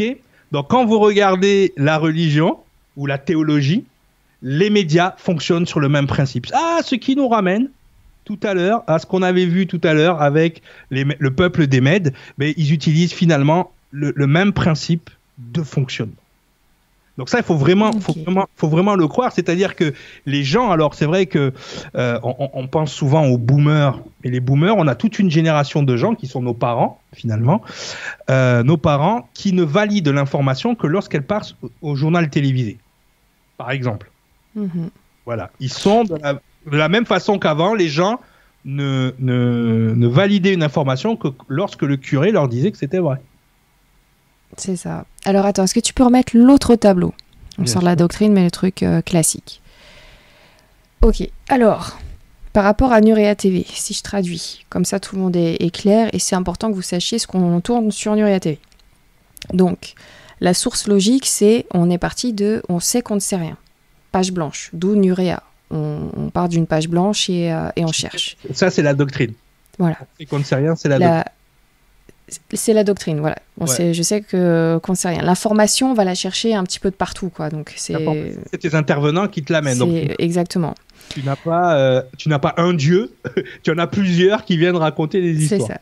La ligne éditoriale, par contre, on reste sur nos thématiques. Évidemment, on pourrait parler d'industrie pharmaceutique, de, de, pâtisserie, tout ça. Non, on reste sur notre ligne éditoriale qui reste les thématiques qu'il y a sur, euh, sur les différentes rubriques, rubriques que vous pouvez trouver sur notre site paranormal, archéologie alternative, ufologie, voilà, on reste dans ce domaine-là, donc on va pas plus loin. C'est pour ça que pendant la période Covid, on n'y est pas allé parce que c'était pas dans notre ligne éditoriale. Je sais que ça en a frustré quelques-uns, mais d'autres l'ont fait et c'était très bien fait ailleurs et mieux fait que ce qu'on aurait pu faire nous-mêmes parce que nous on cherchait déjà, donc on n'avait pas les réponses. Et, euh, et j'avais pas envie d'avoir certains interlocuteurs que je respectais beaucoup sur notre média parce que je sais que c'est un média qui est pas bien vu de par les sujets qu'on aborde. Donc euh, voilà, ça aurait plutôt mis des bâtons dans les roues sur l'information que je voulais voir diffuser justement. Ensuite, euh, pour les idées, euh, ben là, c'est vraiment le débrouillez-vous, les amis. Je vous ai déjà dit, ne me suivez pas, je sais pas où je vais. C'est donc là, perso, vos idées sont les vôtres et les miennes sont les miennes. Mais j'ai besoin de vous pour pouvoir en discuter et du chat pour pouvoir échanger les idées parce qu'on part dans, dans, une direction assez floue. Et euh, après, vous faites évidemment votre opinion, vous restez seul maître à bord, et si jamais Nuria TV ne vous plaît pas, n'hésitez pas à cliquer sur la croix. Si jamais une information vous a intrigué, n'hésitez pas à aller voir le même intervenant sur d'autres euh, médias si jamais il y a, euh, d'autres diffusions ailleurs. Il peut dire des choses différentes ailleurs. À vous de vérifier, à vous de comparer les infos et comparer les idées de, des différents médias aussi, des différents intervenants sur notre média aussi sur la même thématique. Donc là, votre opinion, j'espère que vous la faites vous-même, parce que moi, quand je me fais une opinion après une émission, c'est vrai que je ne vais pas prendre le temps de vous écrire ce que j'en pense, étant donné que je cherche et je suis pas sûre de moi là-dessus. Et par contre, j'essaie d'être toujours transparente, euh, justement parce qu'on aborde des sujets assez tendus. Et donc, euh, pour moi, il est important que vous puissiez avoir euh, toutes les armes en main. Et même quand vous savez, des fois, je vous dis, attends, je vais peut-être me mettre un petit peu à l'écran juste vite fait. Sinon, ça fait bizarre parce qu'on voit que toi le tableau, mais je regardais le tableau en même temps. Des fois, quand je vous dis, voilà, quelle est mon opinion sur telle thématique, par exemple, là, ça va être une croyance, par exemple, la vie après la mort. Bah, J'y crois à 99,99%. Même plus, même plus. Et, euh, donc, euh, et donc euh, je vous préviens, comme ça au moins vous savez que j'aurai des questions qui vont forcément être influencées par mes croyances personnelles. Donc à ce moment-là, j'ai besoin de vous si vous avez d'autres questions sur le chat pour pouvoir les, poser et, euh, et, voilà et compléter aussi mes propres informations ou euh, essayer d'aller à l'encontre de mes propres croyances, essayer de, de, voir si elles tiennent la route grâce à vos interrogations. Donc c'est super important, surtout ceux qui ne sont pas d'accord, de donner votre avis et de le dire avec politesse, respect, tout ça, et l'équipe des modérateurs sont là pour veiller là-dessus et je vous en remercie. Et vous, les Nuriens, je sais que vous avez tendance à être comme ça de toute façon, mais c'est un échange. Mais voilà comment fonctionne Nuria TV. Donc ça peut vous frustrer sur nos choix de sujets, sur nos choix d'intervenants, sur, euh, sur même le fait qu'on soit là pour certains euh, et qu'on parle de ces sujets-là. Ça peut vous agacer ou quoi, mais voilà, on avance comme ça. Mais l'important, c'est que vraiment, là, sur les deux, points importants, c'est les idées vous appartiennent euh, et vous les échangez aussi avec nous, enfin, partage d'idées, et l'opinion publique reste la vôtre. C'est vraiment, c'est individuel, surtout dans certains sujets, c'est tellement relatif parfois euh, qu'il est important que vous puissiez euh, rester maître à bord. Voilà comment on fonctionne par rapport à ton schéma. Comme ça, c'est dit. Merci Cyril. On peut passer à la suite. Alors, moi, moi, moi je, je, te trouve bien sévère avec toi-même. Moi, je trouve pas que tu fonctionnes du tout comme c'est ce, qui est, ce qui est marqué à l'écran, justement. Parce que si les... je fais un parallèle, je, je donnerai ça comme Si on fait parallèle, la source d'information, elle ne vient pas que d'une source. Elle vient de plusieurs. C'est pas, t'as mmh. pas une agence de presse qui te dit, bah écoute, Nora, t'as pas, euh, comme certains le pensaient, quelqu'un qui te souffle dans l'oreille ce que tu dois dire et ce que tu dois faire. Donc déjà, tu fonctionnes pas comme ça.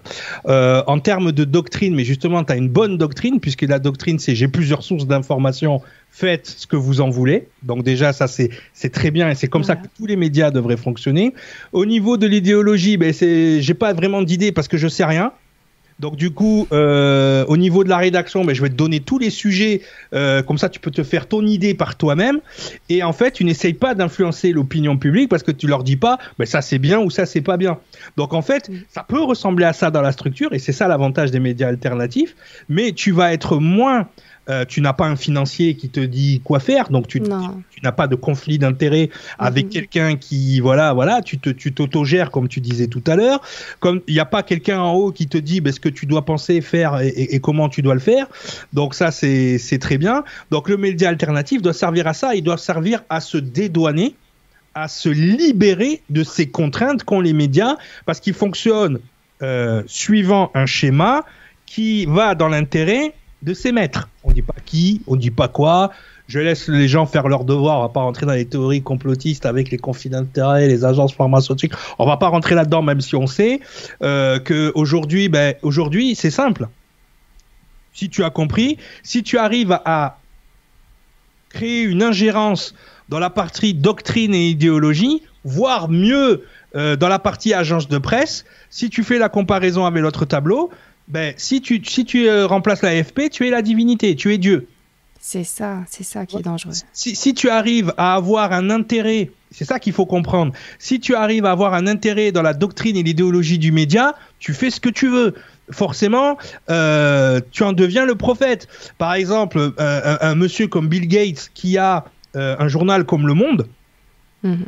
il est là, lui. Hein et même l'AFP peut pas lui dire ce qu'il a à dire. Donc lui, il est quasiment une divinité le, problème avec ces gens-là, c'est qu'ils cherchent tout le temps l'apothéose. L'apothéose, c'est quoi? L'apothéose, c'est, ça vient du, grec apos et de théos. Ça veut dire être comme les dieux, devenir comme les dieux. Mais ces gens, c'est ce qu'ils font parce que quand ils contrôlent un média, ils contrôlent ce que tu penses, ta croyance.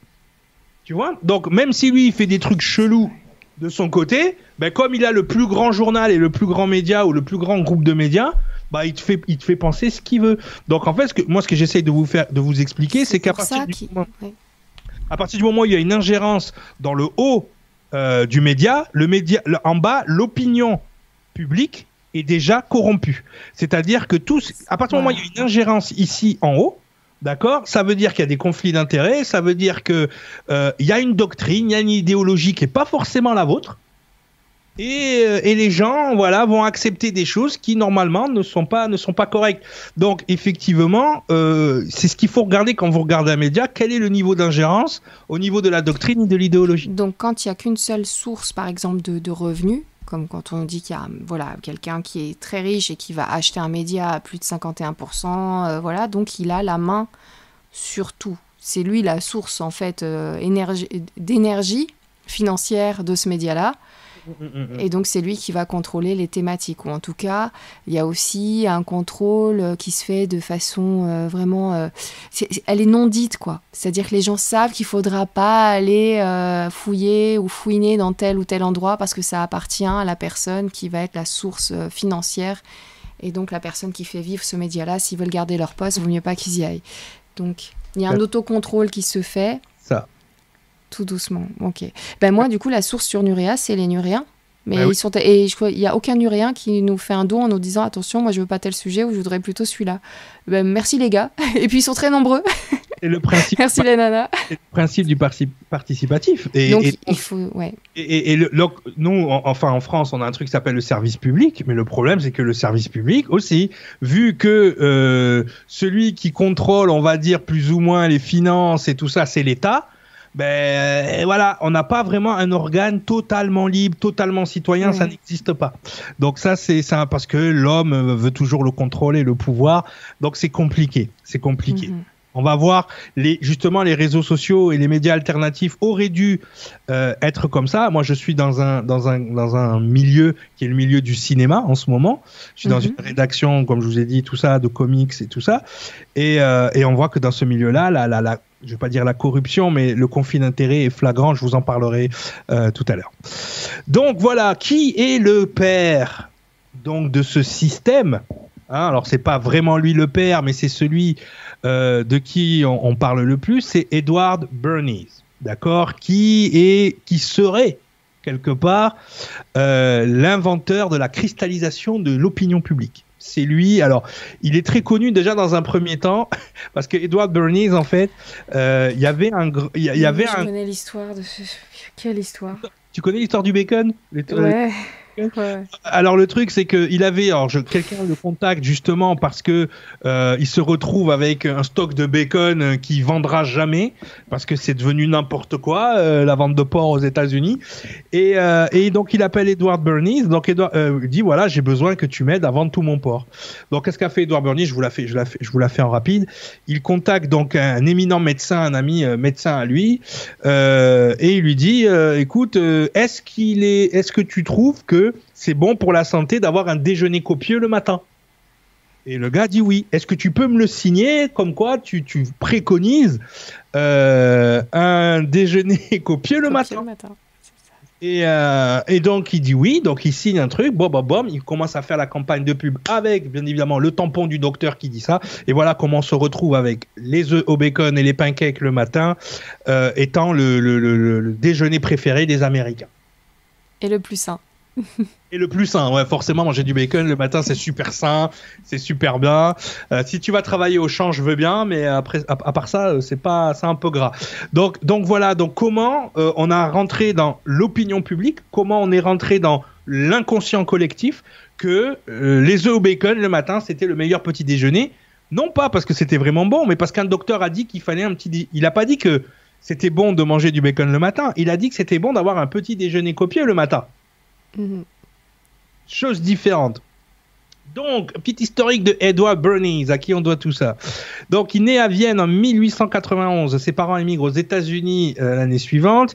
Il est à deux titres le neveu du psychanalyste Sigmund Freud, que vous connaissez tous bien. Neveu germain et neveu par alliance par deux fois. En 1917, durant la pre... Il s'est marié avec ses cousines ou quoi? Attends, neveu germain ou neveu par alliance deux fois. Qu'est-ce qui s'est passé Je sais pas, peut-être un divorce, un remariage ah, je sais pas, mais c'est un coquin, lui. Bon, en tout cas, en 1917, durant la Première Guerre mondiale, Edward Bernays fait partie du alors, le comité on Public Information, qu'on a appelé aussi la commission Creel, qui est très connue, créée par le président Wilson pour mettre sur pied un arsenal mental, une machinerie destinée à retourner l'opinion publique américaine et la préparer à l'entrée en guerre faisant la propagande durant la Première Guerre mondiale les prémices d'une science.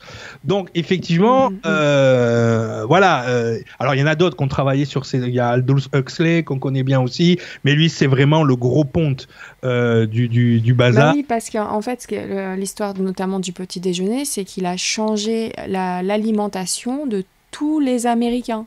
Absolument. C'est-à-dire que là, ce qui est connu dans le monde, aux États-Unis, au petit déjeuner, tu prends des pancakes et du, du bacon, alors qu'en fait, avant sa promotion, avant sa publicité, chacun mangeait ce qu'il voulait le matin. Donc là, quand ils ont vu la puissance de la communication et à quel point on pouvait changer euh, les mentalités et, les- et même jusque dans, dans la, la vie privée des gens, les, les faire changer d'alimentation comme ça, c'était quand même assez puissant. Donc euh, j'imagine bien que derrière, ils ont développé ça euh, Là, sur, là tu, euh, sur la guerre, tout ça, tu rentres dans l'intimité de tout un peuple tous les matins. tous les matins. Et c'est c'est c'est Edward Et ils pensent, tous, ils pensent tous que les Américains que depuis la nuit des temps, même de- dans les grottes, il y avait des pancakes et euh, du bacon euh, au petit-déj. Non, non, mais c'est ça. Donc, euh, donc euh, voilà. Et, et, et, là, ils ont vu qu'ils avaient un pouvoir inconsidéré. Et d'ailleurs, si vous, si vous euh, lisez ce livre, enfin, moi, j'ai lu que la moitié. Parce que j'aime pas les livres sans images, hein, excusez-moi. Euh, mais juste la moitié, ça m'a suffi à comprendre comment euh, le fonctionnement euh, et c'est ça fait peur. Ça fait vraiment Au peur. fait, juste parenthèse, j'ai fait une blague hein, sur tous les Américains. Je vais te faire une grosse généralité, tout ça. J'espère que vous avez bien compris la blague. Ben, non, tous les Américains ne pensent pas qu'ils mangent ça depuis la nuit des temps. It was a joke. Yes. Voilà, no offense, comme on dit. hein. Voici, voilou. Alors, voilà euh, un extrait de son livre Propaganda. Moi, je le nom, euh, le nom est trouvé, hein, Propaganda. Alors, ceux qui, euh, alors, je, vais essayer de vous le traduire directement en français. Ceux qui manipulent les mécanismes invisibles de la société constituent un gouvernement invisible qui est le, le, le véritable, on va dire, ruling, véritable dirigeant de pouvoir d'un pays. Nous sommes gouvernés, nos esprits sont molded, ça veut dire moulés, sont façonnés, et nos goûts sont formés. Même les Ouais. goûts hein, sont formés. Euh, notre idée, nos idées sont suggérées largement par des hommes dont nous n'avons jamais entendu parler Mhm. dans à peu près tous les actes de notre vie, qu'ils soient de la sphère politique ou euh, du business, dans notre euh, euh, conduite sociale ou dans nos pensées éthiques, nous sommes dominés par un relativement petit nombre de personnes qui comprennent le processus du mental et les, les schémas sociaux de la masse. Ok? Euh, ce sont eux qui tirent euh, les ficelles et qui contrôlent le- l'esprit du public, d'accord? L'esprit collectif du public. Donc, vous pouvez traiter les gens de complotistes ce que vous voulez, c'est sorti d'un bouquin. Euh, alors, vous avez toujours quelqu'un hein, qui va être dans le déni, qui va dire Mais non, mais c'est- c'est des conneries, ça. C'est Mais non, c'est dans les cours de communication, de marketing, ça. Oui, Edouard C'est Bernard. validé, ça. Mais c'est oui, non seulement c'est validé, mais il y a toujours des gens qui, justement, on va le voir, des gens qui sont en déni de la vérité. Euh, on va pas se mentir, d'accord? On va voir les structures de, pensée un peu plus tard. En fait, il y a, toujours cette, question de libre arbitre. Et bien sûr que si on se pose et qu'on médite, et tiens, de quoi j'ai envie aujourd'hui? À ce moment-là, si vous vous concentrez vraiment sur vous-même et, vos envies, oui, ce sont vos choix. Mais sans réfléchir, grâce aux publicités, on peut vous emmener à aller directement vers tel ou tel produit ou tel ou tel parfum de, de glace. euh, voilà, suivant si on vous l'a répété 50 fois ou une fois, ça fait une différence. Et, si fait. vous réfléchissez pas trop, vous allez y aller. euh, voilà. On va voir, on va voir ces techniques-là justement. On va, on va- Pensez-. Posez-vous la question parfois, est-ce que j'ai vraiment envie de ça? Vraiment De Mais- ce parfum-là j'ai envie ou est-ce que j'en ai besoin? C'est ça aussi. Déjà, est-ce que j'en ai envie ou besoin? Et après, si j'en ai envie, est-ce que j'ai vraiment envie de celui-là? Moi, Voilà. ce Ouais, ouais. goût-là. Non, mais moi, moi, quand je faisais les, les cours justement sur l'ego, ben, le constat était flagrant. 98% de ce qu'on pense ne nous appartient pas. Mm. Et tous ceux qui disent le contraire sont des menteurs. Parce que par exemple, tu peux voir une pub sur des Magnum, tu vois les glaces Magnum et tout, arriver dans la, la boutique et dire ouais, je veux un Magnum, je veux la boîte et tout ça. Et après, quand tu te poses et tu dis mais est-ce que j'en ai vraiment envie de ce Magnum? Puis tu regardes les autres parfums autour, tu prends le temps de te poser et là tu dis Hum, petit parfum pistache là, là j'en ai envie. Ouais, ouais. C'est ça en fait. Concrètement, pen- pensez à ça quand vous avez ce, ce genre ton de petites cerveau va, actions. ré- va réagir. Au début, tu as eu l'impulsion et après ton cerveau, voilà. Alors, souvent, on me dit, mais comment on fait, euh, Cyril? Comment je fais pour, euh, pour ne pas me faire attraper justement par ces. Alors, il y a. Alors, je sais plus qui c'est qui disait ça euh, récemment, mais en fait, Mm. euh, si les gens. Je crois que c'est Boris Cyrulnik. Il disait, euh, si les gens connaissaient quatre ou cinq grandes expériences psychologiques qui ont été faites sur la masse euh, depuis, euh, depuis 50 ans, il ne se ferait plus avoir par, euh, il ne se ferait plus avoir par les manipulations de masse. D'accord?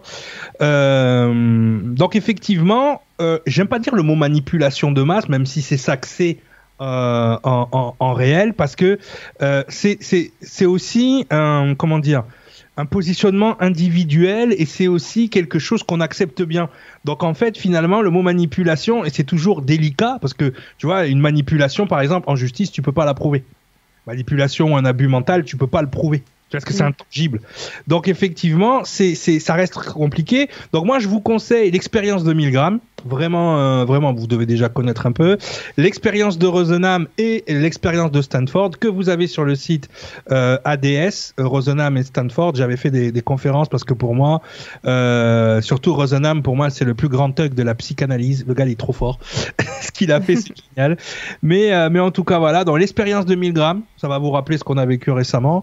L'expérience de Rosenham et l'expérience de Stanford pour justement bien comprendre les, les tenants. Bon, je, J'aurais pu vous en parler ce soir, mais il reste encore. euh, on n'a même pas fait la moitié des slides et on est déjà à, à une heure d'émission. Oui. Attends, il y a Al- Aléa qui nous dit 95% de notre journée est inconsciente, programmée. Entre, et donc euh, programmée entre guillemets. D'accord Je avec suis ça. tout à fait d'accord. C'est pour ça que personne ne peut s'en sortir. hein. C'est-à-dire que même moi qui fais des cours dans le marketing, tout ça, je le sais. J'ai vu euh, les expériences dont tu parles, tout ça. Euh, j'ai regardé beaucoup d'Idriss Aberkan, par exemple, sur ce genre d'informations-là. Et je vous les conseille aussi. Mais, mais je tombe dedans. hein. Je... C'est souvent pour, pour ça, d'ailleurs, que je me prends toujours une petite nuit de sommeil avant de faire un, un truc important. On va voir pourquoi, parce qu'effectivement, on va voir que notre cerveau a son propre fonctionnement. Ouais, ouais. je valide. de notre volonté. C'est-à-dire qu'on dit souvent qu'on utilise, on utilise que 10% du cerveau, c'est faux. On n'utilise que 10% de notre conscience. C'est-à-dire Mm. que notre cerveau fonctionne à 100% et euh, le 90% qui reste est utilisé par autre chose. Voilà. Et on va voir quoi tout à l'heure. Donc effectivement, on va rentrer dans la neurobiologie hein, et la neurobiologie surtout des émotions. Parce qu'effectivement, vous n'êtes pas euh, sans savoir et sans voir que l'une des émotions les plus utilisées par les médias, ben, c'est la peur. Ah ouais, ça Et- marche bien, ça. Donc l'outil privilégié, et on va voir pourquoi. L'outil privilégié, donc, c'est la peur. Euh, donc la peur, elle se joue où? Elle se joue dans ces deux zones, euh, la zone limbique et la zone reptilienne. D'accord? Donc la zone limbique, c'est là où on a la mémoire et les émotions, les premiers apprentissages d'acquisition. Donc c'est là qu'on a tout enregistré toutes les programmations et l'instinct grégaire. Et ensuite on a le, cerveau reptilien qui lui est le cerveau qui nous permet la survie, euh, les grandes fonctions et surtout les fuites, le plaisir et la peur. D'accord? Donc à partir du moment où quelqu'un a le contrôle du limbique et du reptilien chez vous, c'est dead. D'accord? Vous ne contrôlez plus rien. Donc là, on voit le, le- le chemin de la peur, hein, le chemin qu'elle prend, euh, le stimulus qu'elle passe par le thalamus et l'amygdale. Hein, donc là, je voilà. Dans le cerveau, l'amygdale notamment, son noyau central et son noyau latéral sont les sièges des réponses comportementales de peur. Des circuits neuronaux spécifiques dans ces noyaux interviennent soit dans l'apprentissage de la peur, soit dans son expression. C'est-à-dire qu'on vous apprend à avoir peur aussi, d'une certaine manière. Il y a des choses que on vous apprend à avoir peur et d'autres que voilà, moi, quand j'étais petit, ma mère me disait que j'étais casse-cou, parce que euh, finalement, euh, on m'a pas appris à avoir peur de certaines choses. Donc du coup, euh, j'avais une, j'allais proactivement vers les animaux, je montais dans les hauteurs. euh, voilà, moi je regardais Spider-Man, je pensais que je pouvais faire pareil, tu vois.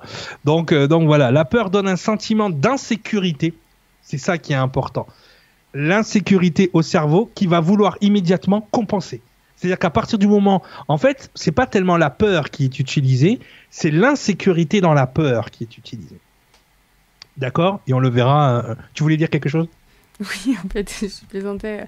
Je rigolais tout à l'heure parce que j'ai vu sur le chat, il y a Patrice qui a dit euh, que pauvres de nous, comme nous sommes euh, faibles, quelque chose comme ça. Faibles nous sommes, lol, Patrice. Et en fait, je rigolais parce que, parce que ça m'est arrivé le coup de la glace et du Magnum. Faut savoir que je n'aime pas le chocolat.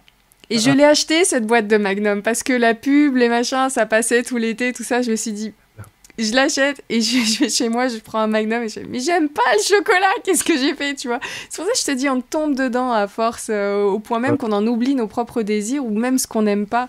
Donc On- vraiment, les gens, euh, moi, ne vous en veuillez pas, mais il faut le savoir. Et il y a dans plein de situations où, par contre, euh, voilà, je, je réfléchis, je prends le temps, mais euh, je On pas va- non plus sur un gros dossier avec la, la- la glace. La dernière- on en avait parlé la dernière fois, les gens s'étaient un petit peu insurgés et tout, mais là on va en parler plus en détail ce soir, ben, et euh, ce qu'on appelle le moutonisme.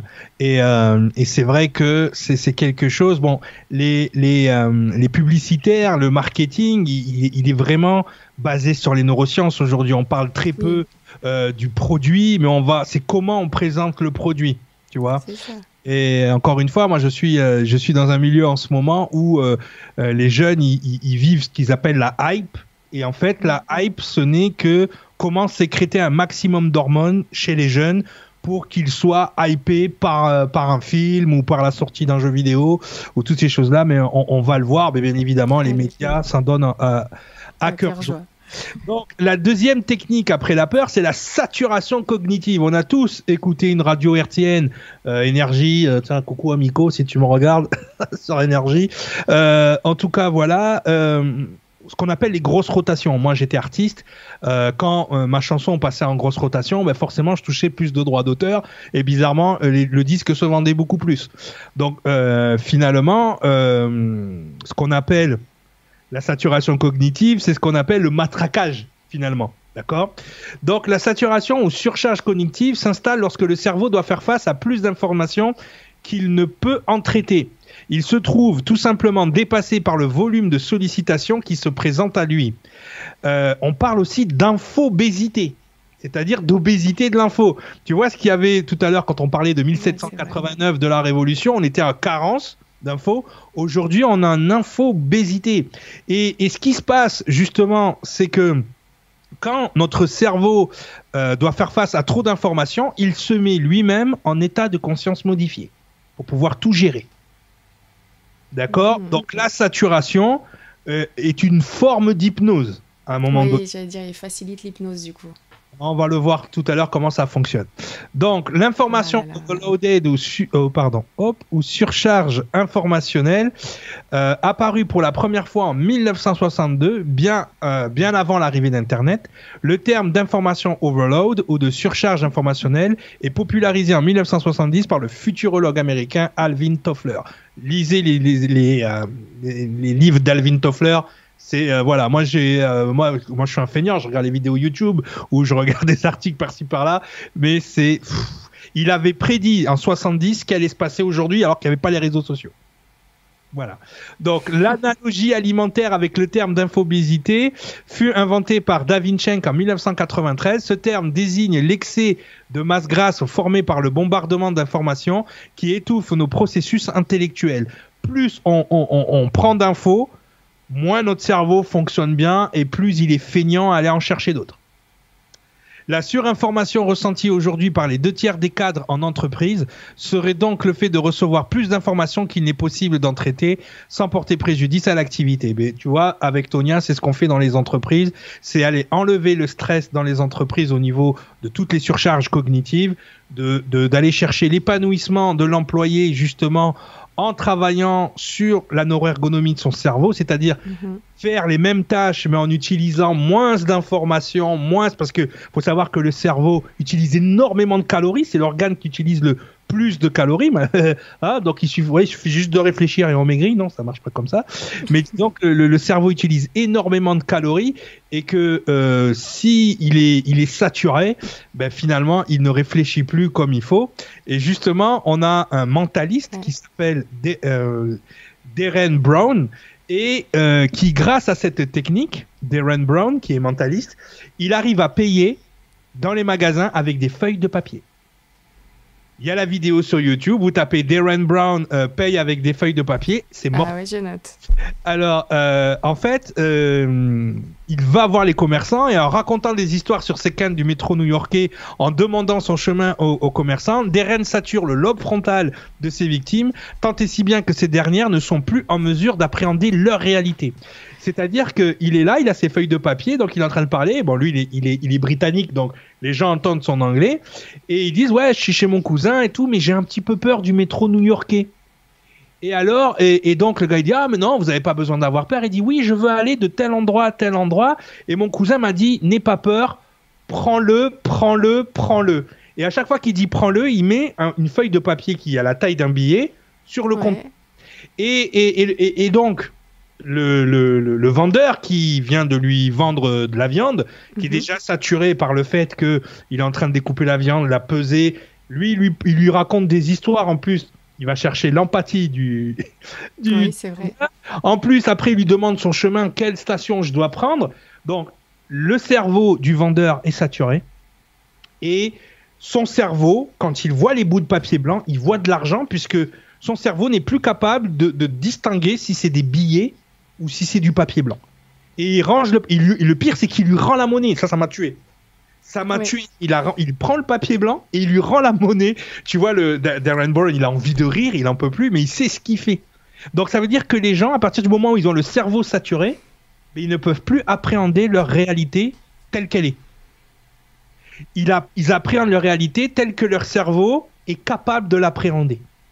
Donc, quand on se rappelle justement de, ce qu'on a dit tout à l'heure, hein, de ces chaînes d'infos qui passent en boucle, en boucle la même information, tout le temps, tout le temps, tout le temps, les gens sont accros à l'info, donc ils sont tout le temps, ils saturent leur cerveau et ils ne réfléchissent plus. Là, tu peux leur placer tes, pubs de glace euh, pour, euh, euh, pour Magnum, même s'ils n'aiment pas le chocolat, ils vont aller acheter des glaces.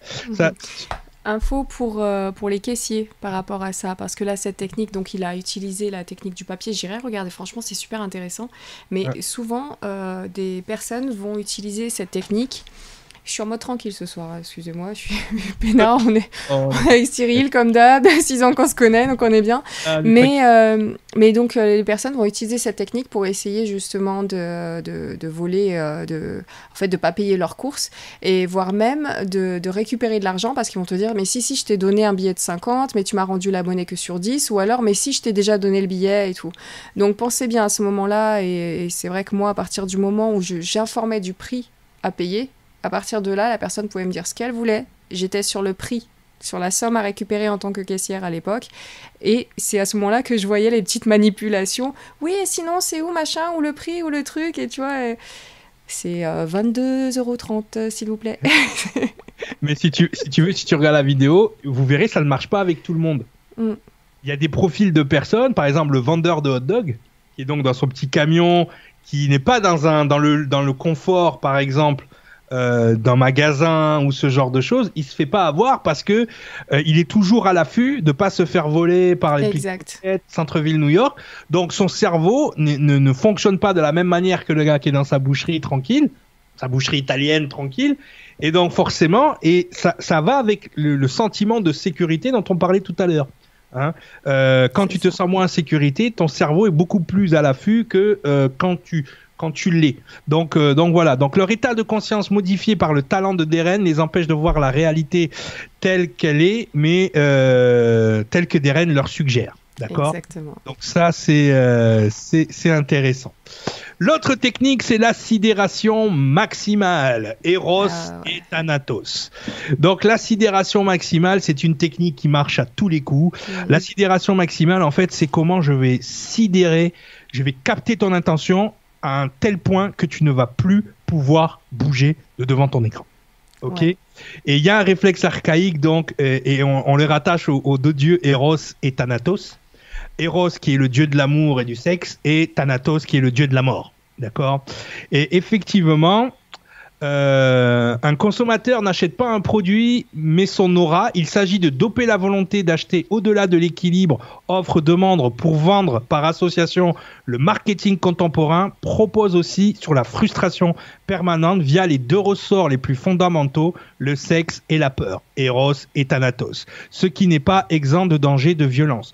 Donc en fait, ce qui se passe, c'est que si tu veux vendre une bière, euh, ben, tu mets une fille en en maillot de bain à côté, elle se vend. Pourquoi? Parce que tu as, cap tu as la sidération maximale des hommes ou des femmes qui aiment les femmes. Hein, ça, ça peut arriver. Et Thanatos, c'est la mort. Oui, vas-y. Excuse-moi, justement de ce que tu dis, j'ai vu un commentaire voilà, de Ben qui nous dit, Ben Cab, qui nous dit les chaînes d'infos, c'est de la programmation à la orange mécanique. Ouais, exactement. Euh, Mais oh, alors, ouais, top niveau. Voilà, merci, merci, Ben, merci.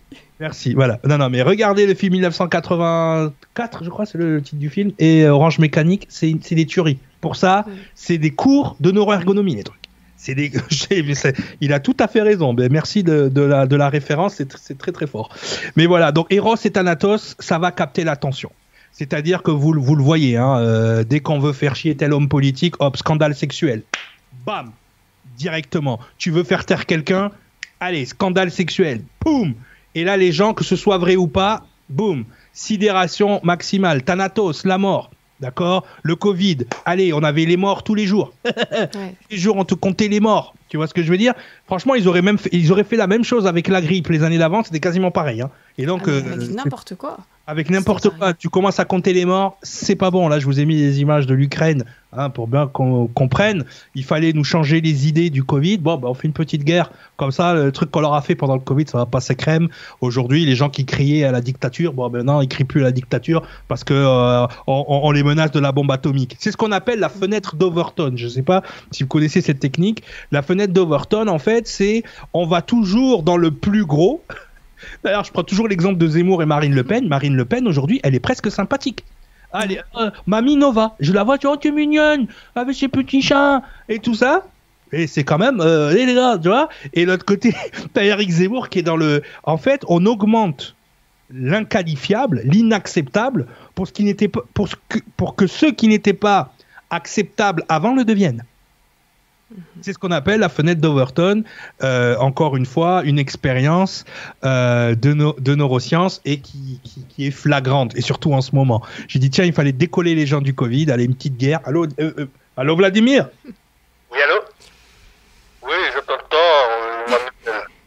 Bon, là, je, je suis dans la merde, Vladimir ça va pas passer là tout ce que j'ai fait. Tu peux balancer des trucs en Ukraine, s'il te plaît? Donc, euh, je sais pas si ça s'est passé comme ça. Mais par contre, j'ai vu un plateau télé où il disait euh, zut, c'est compliqué parce que les gens, bah, comme on les a pas vraiment fait sortir du Covid, ils ont du mal à rentrer dans cette guerre.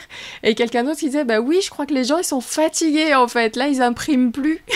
on, peut pas le faire tout le temps non plus. On est arrivé justement dans la saturation. Les gens peuvent Là, tu dis aux gens, là, maintenant qu'ils ont, ils ont réouvert un peu après tout, allez, on retourne en confinement ou on, où on remet le pass, là. Là, je pense que tout pète. Là, je pense que même à un moment donné, Vladimir, il va faire Oh, euh, même moi, je suis pas à la hauteur, là. Qu'est-ce qui se passe?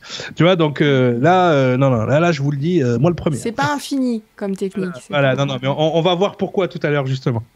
Donc, donc voilà, donc l'application directe du Life Dinner Principle. Alors, Life Dinner Principle, c'est quand tu as le choix entre ta vie et ton dîner. tu vois, c'est soit tu manges pas et tu meurs, soit tu fais pas ce qu'il faut et tu meurs. D'accord? Donc une mauvaise nouvelle est plus marquante pour notre cerveau qu'une bonne nouvelle. D'accord? Donc c'est le principe Eros Thanatos. Et à l'ère glaciaire, en effet, une bonne nouvelle, c'était de la nourriture ou une opportunité de reproduction au mieux. Une mauvaise nouvelle, c'était la mort. D'accord?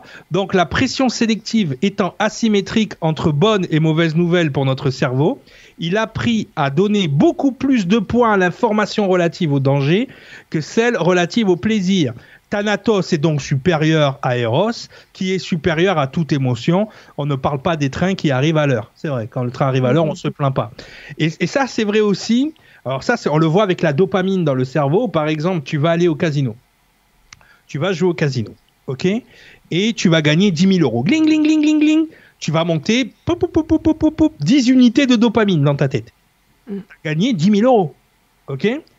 Donc, tu as monté 10 unités de dopamine dans ta tête. Et là, tu rejoues au casino et tu, et, tu perds 1 euro. Non, tu perds 10 euros. Ding, ding, ding. Et tu vas perdre aussi 10 unités. Donc, en fait, il faut que tu gagnes 10 000. Parce que si tu perds, euh, si tu perds euh, 10, 10, tu reviens à 0 tu perds autant. Donc c'est fois 1000. le, tu vois, donc euh, une défaite, c'est fois 1000. On le voit chez les sportifs. Des sportifs qui vont jouer 120 minutes euh, au foot, mais qui gagnent, ils vont récupérer plus vite qu'un sportif qui a joué 90 minutes et qui a perdu. C'est ça. Juste question de Jamel. Euh, question est-ce que Nurea TV n'est pas un média quelque part? Si, si, si, si, on l'a dit au début. Je ne sais pas à quel moment tu es arrivé dans l'émission, mais oui, bien sûr. Arrivé en retard, je pense. Mais on a vu. On a... Les médias dits alternatifs et médias libres, parce que c'est vous qui aidez Nuria à avancer et vous êtes euh, on a vu plusieurs, dans la... donc Voilà, on l'a vu au début. À partir, que à partir du moment où la doctrine, l'idéologie, les idées ne sont pas contrôlées par des, des, des, des, des aspects extérieurs, on va le dire comme ça, bah on est dans un média libre. Voilà, c'est la, seule différence. Voilà. Euh, donc voilà, donc voilà ces images marquent. Hein, c'est un peu le principe de euh, sur les, paquets de cigarettes, hein, les, les, gens qui ont des cancers des poumons et, tout ça. Donc rappelez-vous toujours quand on veut sidérer le cerveau, Eros ou Thanatos, hein, la fille en, bikini à côté de la bière et euh, les images de guerre et de mort pour sidérer parce qu'à ce moment-là le cerveau ne fonctionne plus et donc il va se retrouver dans un état d'insécurité. Et, à partir, et, le cerveau, en fait, il s'en fout de la vérité. Il veut être en sécurité. Il veut être rassuré. Exactement. Donc ça, il faut, il faut bien le comprendre. Et qu'on le, le, guide aussi à ce moment-là, comme on est sidéré, on veut tenir la main de quelqu'un qui nous dit, moi je sais, je vais te montrer la direction à suivre et tu te laisses faire. Oui.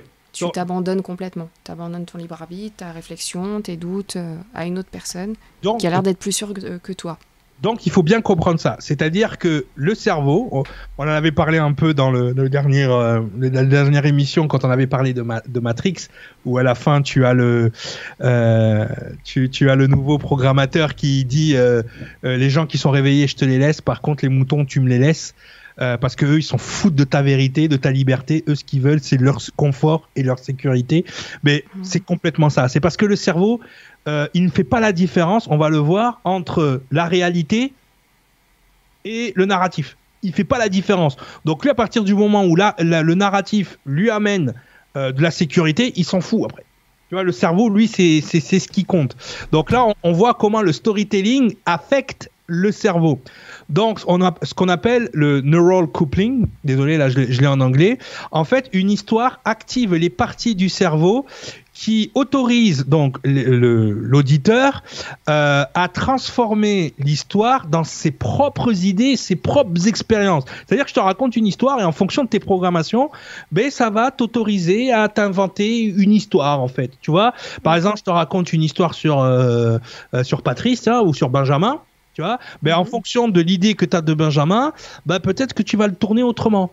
Tu vois, c'est ce qu'on appelle le storytelling, le narratif. Et bien souvent, on se, met on se met en groupe pour ce storytelling. Et finalement, comme on est un groupe à raconter la même histoire, ben, ça devient la vérité.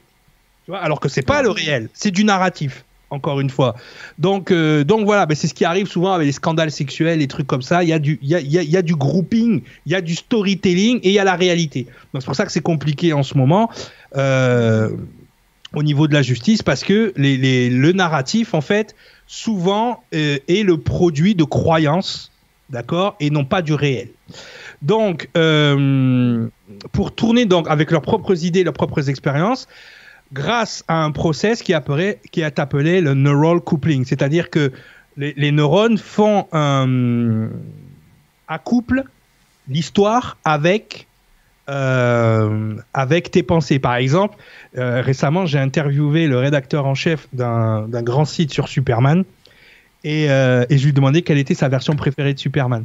Et il m'a dit, la version préférée, c'est la version de Buddy Coiler qui date des années 40-50, qui était le show radio de Superman. Parce qu'il disait, quand j'étais jeune, je me faisais moi-même mon Superman dans ma tête. Tu vois, j'étais pas déçu eh par la version qu'on me donnait à l'écran. Et ça, ça c'est important. Ça, ça, montre à quel point, euh, quand tu laisses plus de place à l'imaginaire, ben, l'ego va remplir les trous avec tes préférences. Ouais. Ça, c'est important. Donc forcément, ça t'ira, ça va s'accorder avec toi, ce que tu penses, tout ça, ça va pouvoir s'aligner plus facilement avec. Euh, Exactement. Le mirroring, l'effet miroir, le mirroring. Donc, les, euh, les auditeurs vont, vont will not, ne, vont, pas non seulement expérimenter euh, la, le, même, euh, la même activité cérébrale entre eux, mais aussi avec le, celui qui raconte l'histoire. Donc il y a une espèce d'effet miroir, d'accord, de mimétisme. Ensuite, il y a la dopamine. Donc, à ce moment-là, donc le cerveau va relâcher de la dopamine euh, dans un système d'expérience et euh, de charge émotionnelle, d'événements à charge émotionnelle, le mettant plus facile à, se remémorer et avec une meilleure précision. C'est vrai que la différence entre une mémoire et un souvenir, c'est la charge émotionnelle qui vient avec euh, avec la mémoire. Si tu as une émotion attachée à une mémoire, c'est plus une mémoire, c'est un souvenir. Donc du coup, tu t'en rappelles mieux. Tu vois ce que je veux dire? Si je te, tu te rappelles où tu as tué les chocolatines quand tu étais petite, bah oui, parce que comme ça te rappelle euh, les bons souvenirs d'enfance, ou peut-être ce jour-là, il y a eu un braquage dans la, dans la, dans la boulangerie, donc du coup, ça t'a marqué, donc tu sais que tu allé dans cette boulangerie exactement, là, euh, tu vas t'en rappeler même du visage du boulanger, euh, combien coûtait la chocolatine à ce moment-là, parce qu'elle est marquée. Et ça, c'est la dopamine qui marque dans le cerveau la charge émotionnelle. Ouais. Et ensuite, on a l'activité du cortex. Donc, euh, quand les faits euh, sont en, processing, euh, il y a deux zones du cerveau qui vont s'activer. la zone de Wernicke et la zone de Broca, qui sont bien connues pour engranger d'autres zones du cerveau, qu'elles soient sensorielles ou qu'elles soient au niveau du cortex. Donc en fait, le sensoriel aussi, à un moment donné, si je te raconte une histoire où je me suis coupé le doigt, tu vas le sentir ton mm. côté empathique aussi. Hein. Le cortex insulaire va s'allumer, ton empathie va hop, hop, hop. Tu vois? Donc, suivant, euh, et ça, c'est pas comme c'est pas euh, Elisabeth de Kalili qui va nous, nous faire mentir là-dessus. Plus le compteur est bon et plus l'histoire est vécue. D'accord? Donc, ça. Vrai. Et, c'est vrai que quand on est, c'est, c'est un peu maman castor, Elisabeth. C'est-à-dire que mm. tu écoutes, tu t'assois, bon, tu prends ton chocolat chaud et t'écoutes. Oui. Et en mode enfant, dopamine au taquet, et tu te fais, et tu t'imagines euh, son histoire. Moi, j'ai écouté son histoire là sur euh, euh, sur la famille là qui allait dans un restaurant. C'était oui, c'est génial. Ah, c'est fini l'histoire, il n'y en a pas d'autres là Il y en a plein, c'était un extrait que j'avais sorti, donc c'est pour ça que ça, ça, dure pas longtemps, mais c'est toute une émission de, de 2 heures, 2 heures et demie avec plein d'histoires comme ça. Et c'est vrai qu'elle, je regarde même pas la vidéo, tu sais. Et pourquoi euh, un, enfant, quand tu vas, euh, je prends l'exemple d'Elisabeth encore, mais un enfant, mm. tu, tu, mets Elisabeth dans, dans sa chambre au moment d'aller dormir. Juste la voix. Dormir. Mais tu es sûr qu'il va dormir parce que là, tu as tous les, neurotransmetteurs, tout l'endorphine qui se met en place et tout, puis t'es parti quoi. Ouais, que effectivement le storytelling va mettre le, le, le, cerveau dans une espèce de confort où il va mieux capter l'information et il va partir dans l'imaginaire. Donc forcément, la partie imaginaire, l'endorphine, euh, t'y amène euh, un peu plus. C'est-à-dire quand les gens se droguent, c'est ce qu'ils vont chercher, les paradis artificiels. Mhm. mais, mais le storytelling, quand tu racontes une histoire, bah, les gens, ils ont envie de croire l'histoire. Tu vois ce que je veux dire? Alors que c'est pas forcément le réel, mais c'est pour ça que le cerveau préfère le narratif au réel. Donc un média, qu'est-ce qu'il a le plus euh, intention de Enfin, c'est quoi son avantage de raconter la vérité si le narratif va faire plus d'audience? Hein, le cerveau ne fait pas la différence entre la réalité euh, et l'imaginaire de Habib, euh, euh, Habib Khalil. Et si on a Coluche, hein, on ne peut pas dire la vérité à la télé, il y a trop de gens qui regardent. Et d'ailleurs, il avait rajouté, de toute façon, si la réalité intéressait les gens, les gens éteindraient la télé puis ils regarderaient par la fenêtre. C'est vrai. Hein, ça, j'adore Coluche. Il est trop, il est trop fort, il est trop fort là-dessus. Donc, en tout cas, voilà, c'est, il, faut bien comprendre ça. C'est pour ça que n'en voulez pas trop aux gens qui gobent tout ce qu'il y a à la télé. Leur cerveau préfère une narration qui les met dans le confort ou qui les met, euh, voilà, euh, hein, qui leur donne un semblant de, confort plutôt que la réalité qui serait trop dure à accepter. Et le cerveau, en fait, il va utiliser plus d'énergie à accepter la réalité qu'à être dans le déni du confort. Mm-hmm. Ça, c'est ça, c'est sûr. Donc c'est pour ça que c'est plus dur de, de, de qu'on dit, mais c'est dur quand on voit la vérité en face ou d'accepter des choses sur nous-mêmes ou sur euh, nos, nos, congénères. Pourquoi? Parce qu'à un moment donné, euh, ça va nous sortir de notre confort, de notre zone euh, connue pour aller plus vers l'inconnu et ça, c'est plus compliqué. Oui. Donc le moutonisme mercatique ou mercantile, hein, suivant, voilà. Donc on en a parlé la dernière fois, Nora. Donc je voulais faire un point là-dessus parce que pour moi c'est euh, les médias utilisent la publicité énormément parce que euh, le cerveau a été formaté euh, de manière, voilà, à être réceptif à ces techniques. Donc, effectivement, quand tu dis moutonisme, les gens le prennent mal parce que c'est très péjoratif. D'accord? Tu dis t'es un mouton, euh, ça veut dire t'es pas capable de réfléchir, t'es un suiveur. Et pourtant, c'est le terme qui est utilisé dans nos cours de marketing et euh, mhm. dans nos cours de, neurosciences. Donc, euh, c'est comme ça que ça s'appelle. Donc, ils ont mis des, on va voir, ils ont mis des, des, synonymes, mais le, terme c'est moutonisme. Ça veut dire que les gens qui constituent les démarches mercatiques ou euh, tout ce qui va être de l'ordre de la publicité voient les gens comme des moutons qui de toute façon vont faire ce qu'il y a à faire. Donc le moutonisme mercantile a forgé des milliards de cerveaux à la docilité des techniques d'obéissance et d'acceptation de l'information comme étant bénéfique pour nous. Hein. C'est toujours bon pour nous. Hein. Ça c'est important. Donc là, vous avez, vous avez à côté euh, justement les cinq types de moutons, donc ce qu'on appelle les innovators. Donc ça, c'est les gens qui, tu sais, quand il y a le dernier iPhone qui sort, ils font la queue. Ça, ça m'a toujours sidéré. Devant le Apple Store, nouveau iPhone, une queue de 3 km. Les gens, ils sont, ça, c'est les innovators. Donc, c'est les fashionistas, comme on les appelle. Ils adorent la nouveauté. Ils ont un haut pouvoir d'achat en règle générale. Et c'est eux qui vont engranger derrière eux ce qu'on appelle les early adopters. Donc ils achètent la nouveauté car elle répond à leurs besoins, elle résout leurs problèmes, ils sont exigeants et pointus et veulent du sur-mesure, ils ont un haut pouvoir d'achat. Ensuite, elle est early majority.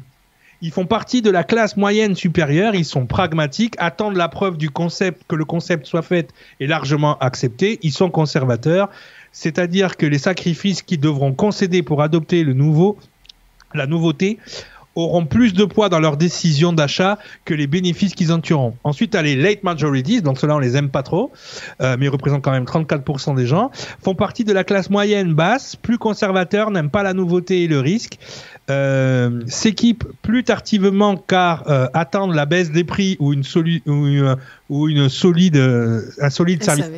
Ouais, voilà.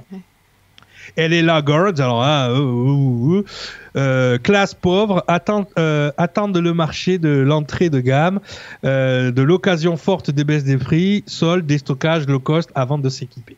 Donc vous voyez, il y, a des, y a des classes de moutons. Tu vois, et en fonction des classes de moutons, forcément, voilà. Donc moi, après là, ils ont mis un revenu Mhm. Pour moi, il y a, beaucoup de personnes que je connais qui n'ont pas les revenus que je vois et qui sont pourtant dans telle ou telle catégorie. Je pense que les catégories sont bien claires, euh, bien définies, mais euh, je ne relierai pas le, revenu des gens à. Mais d'ailleurs, tu as raison. Mais parce qu'ils vont les jouer sur d'autres cordes. C'est ce que je t'ai dit, les innovators, ils vont aller tirer des gens qui normalement n'auraient pas acheté Day One.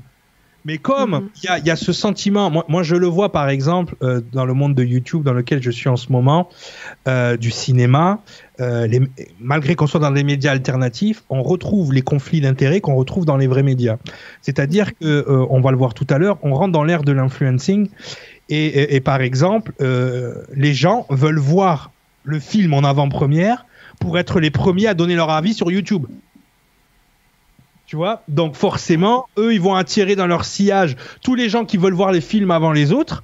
Pour euh, voilà parce que pendant des mois et des mois il y a eu des bandes annonces il y a eu de la hype il y a eu des teasers il y a eu tout un ensemble de marketing et les gens se rendent pas compte que leur cerveau a été saturé de l'information et que pour relâcher les hormones qu'ils ont oh, ont montées pendant des mois ils vont devoir aller voir le film et, et le film qu'ils voient en fait ils ne le voient pas à travers la qualité du film mais ils le voient à travers, de toute façon, la hype qu'ils ont.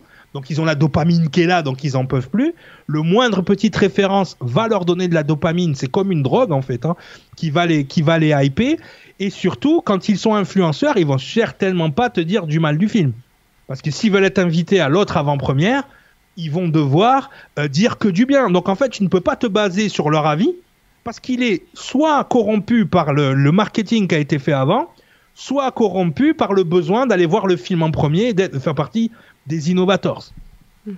Parce que l'algorithme de YouTube est tellement pervers que si t'es pas dans les premiers à sortir les vidéos, il te vire. Il n'existe même pas après. C'est vrai. Tu perds ta place de, leader et d'influenceur. Lorraine Garrick qui te dit Cyril, tellement d'accord avec toi, je dirais même les moujons. Ils suivent comme des moutons et payent comme des pigeons. Tout à fait, complètement, complètement, complètement, mais complètement.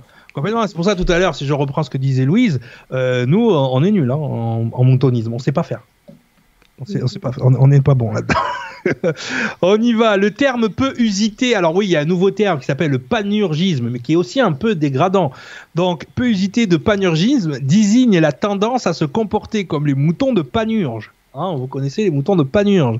C'est-à-dire d'imiter aveuglément, stupidement ce que l'on voit faire par les autres, sans se poser de questions, sans exercer le moindre esprit critique. D'accord? Donc, effectivement, euh, on est là-dedans. Le terme utilisé pour ne vexer personne est le terme de conformité ou le terme de conformisme qui semble plus usuel que le panurgisme ou moutonisme qui, qui sonne plus péjoratif. D'accord le, le cerveau, s'il a à choisir entre la conformité ou la vérité, il va choisir la conformité. Et ça, c'est un réflexe archaïque qui nous vient du moment où les, les, les peuples ont commencé à se sédentariser. Euh, pourquoi? Parce que effectivement, notre humanité est le résultat justement de ce conformisme. Dans le sens où, à l'époque, euh, tu avais le choix. Soit tu avais raison, soit tu étais conforme. Mais si tu n'étais pas conforme, tu étais rejeté du clan. Être rejeté du clan, ça voulait dire quoi? Ça voulait dire mourir parce que tu pouvais pas te nourrir tout seul, et ça voulait dire ne pas pouvoir se reproduire. Donc non seulement tu mourais, mais s'il faut, ta lignée génétique aussi mourait. D'accord? Donc c'était pas acceptable pour le cerveau. Donc même si tu avais raison, ben, tu disais comme les autres par conformité et pour pouvoir survivre. C'est-à-dire que le, principe de conformisme n'est pas rattaché à l'information, mais il est rattaché au besoin de survivre. C'est un, c'est un réflexe archaïque. Donc en fait, euh, c'est pour ça n'en voulez pas aux gens qui ont suivi bêtement les, les procédures sanitaires et tout ça, parce qu'ils l'ont fait par conformité ou conformise. Leur cerveau agit à leur place. C'est-à-dire que leur conscience n'est plus capable de prendre le dessus sur le cerveau parce que là, on est dans des instincts primaires. C'est-à-dire que notre humanité est le résultat des gens qui se trompaient tout le temps. Parce que celui qui avait raison, on le rejetait et on continuait de se tromper. Donc en fait, c'est pour ça qu'aujourd'hui, notre humanité fonctionne de cette manière. Elle fonctionne avec les, gens qui préfèrent la conformité à la vérité. Si on avait écouté les gens qui ne pensaient pas comme nous, peut-être qu'on aurait 10 000 ans d'avance sur ce qu'on a aujourd'hui. Peut-être qu'on a 10 000 ans de retard, l'être humain. À cause de ce système de notre cerveau, de conformité. D'accord?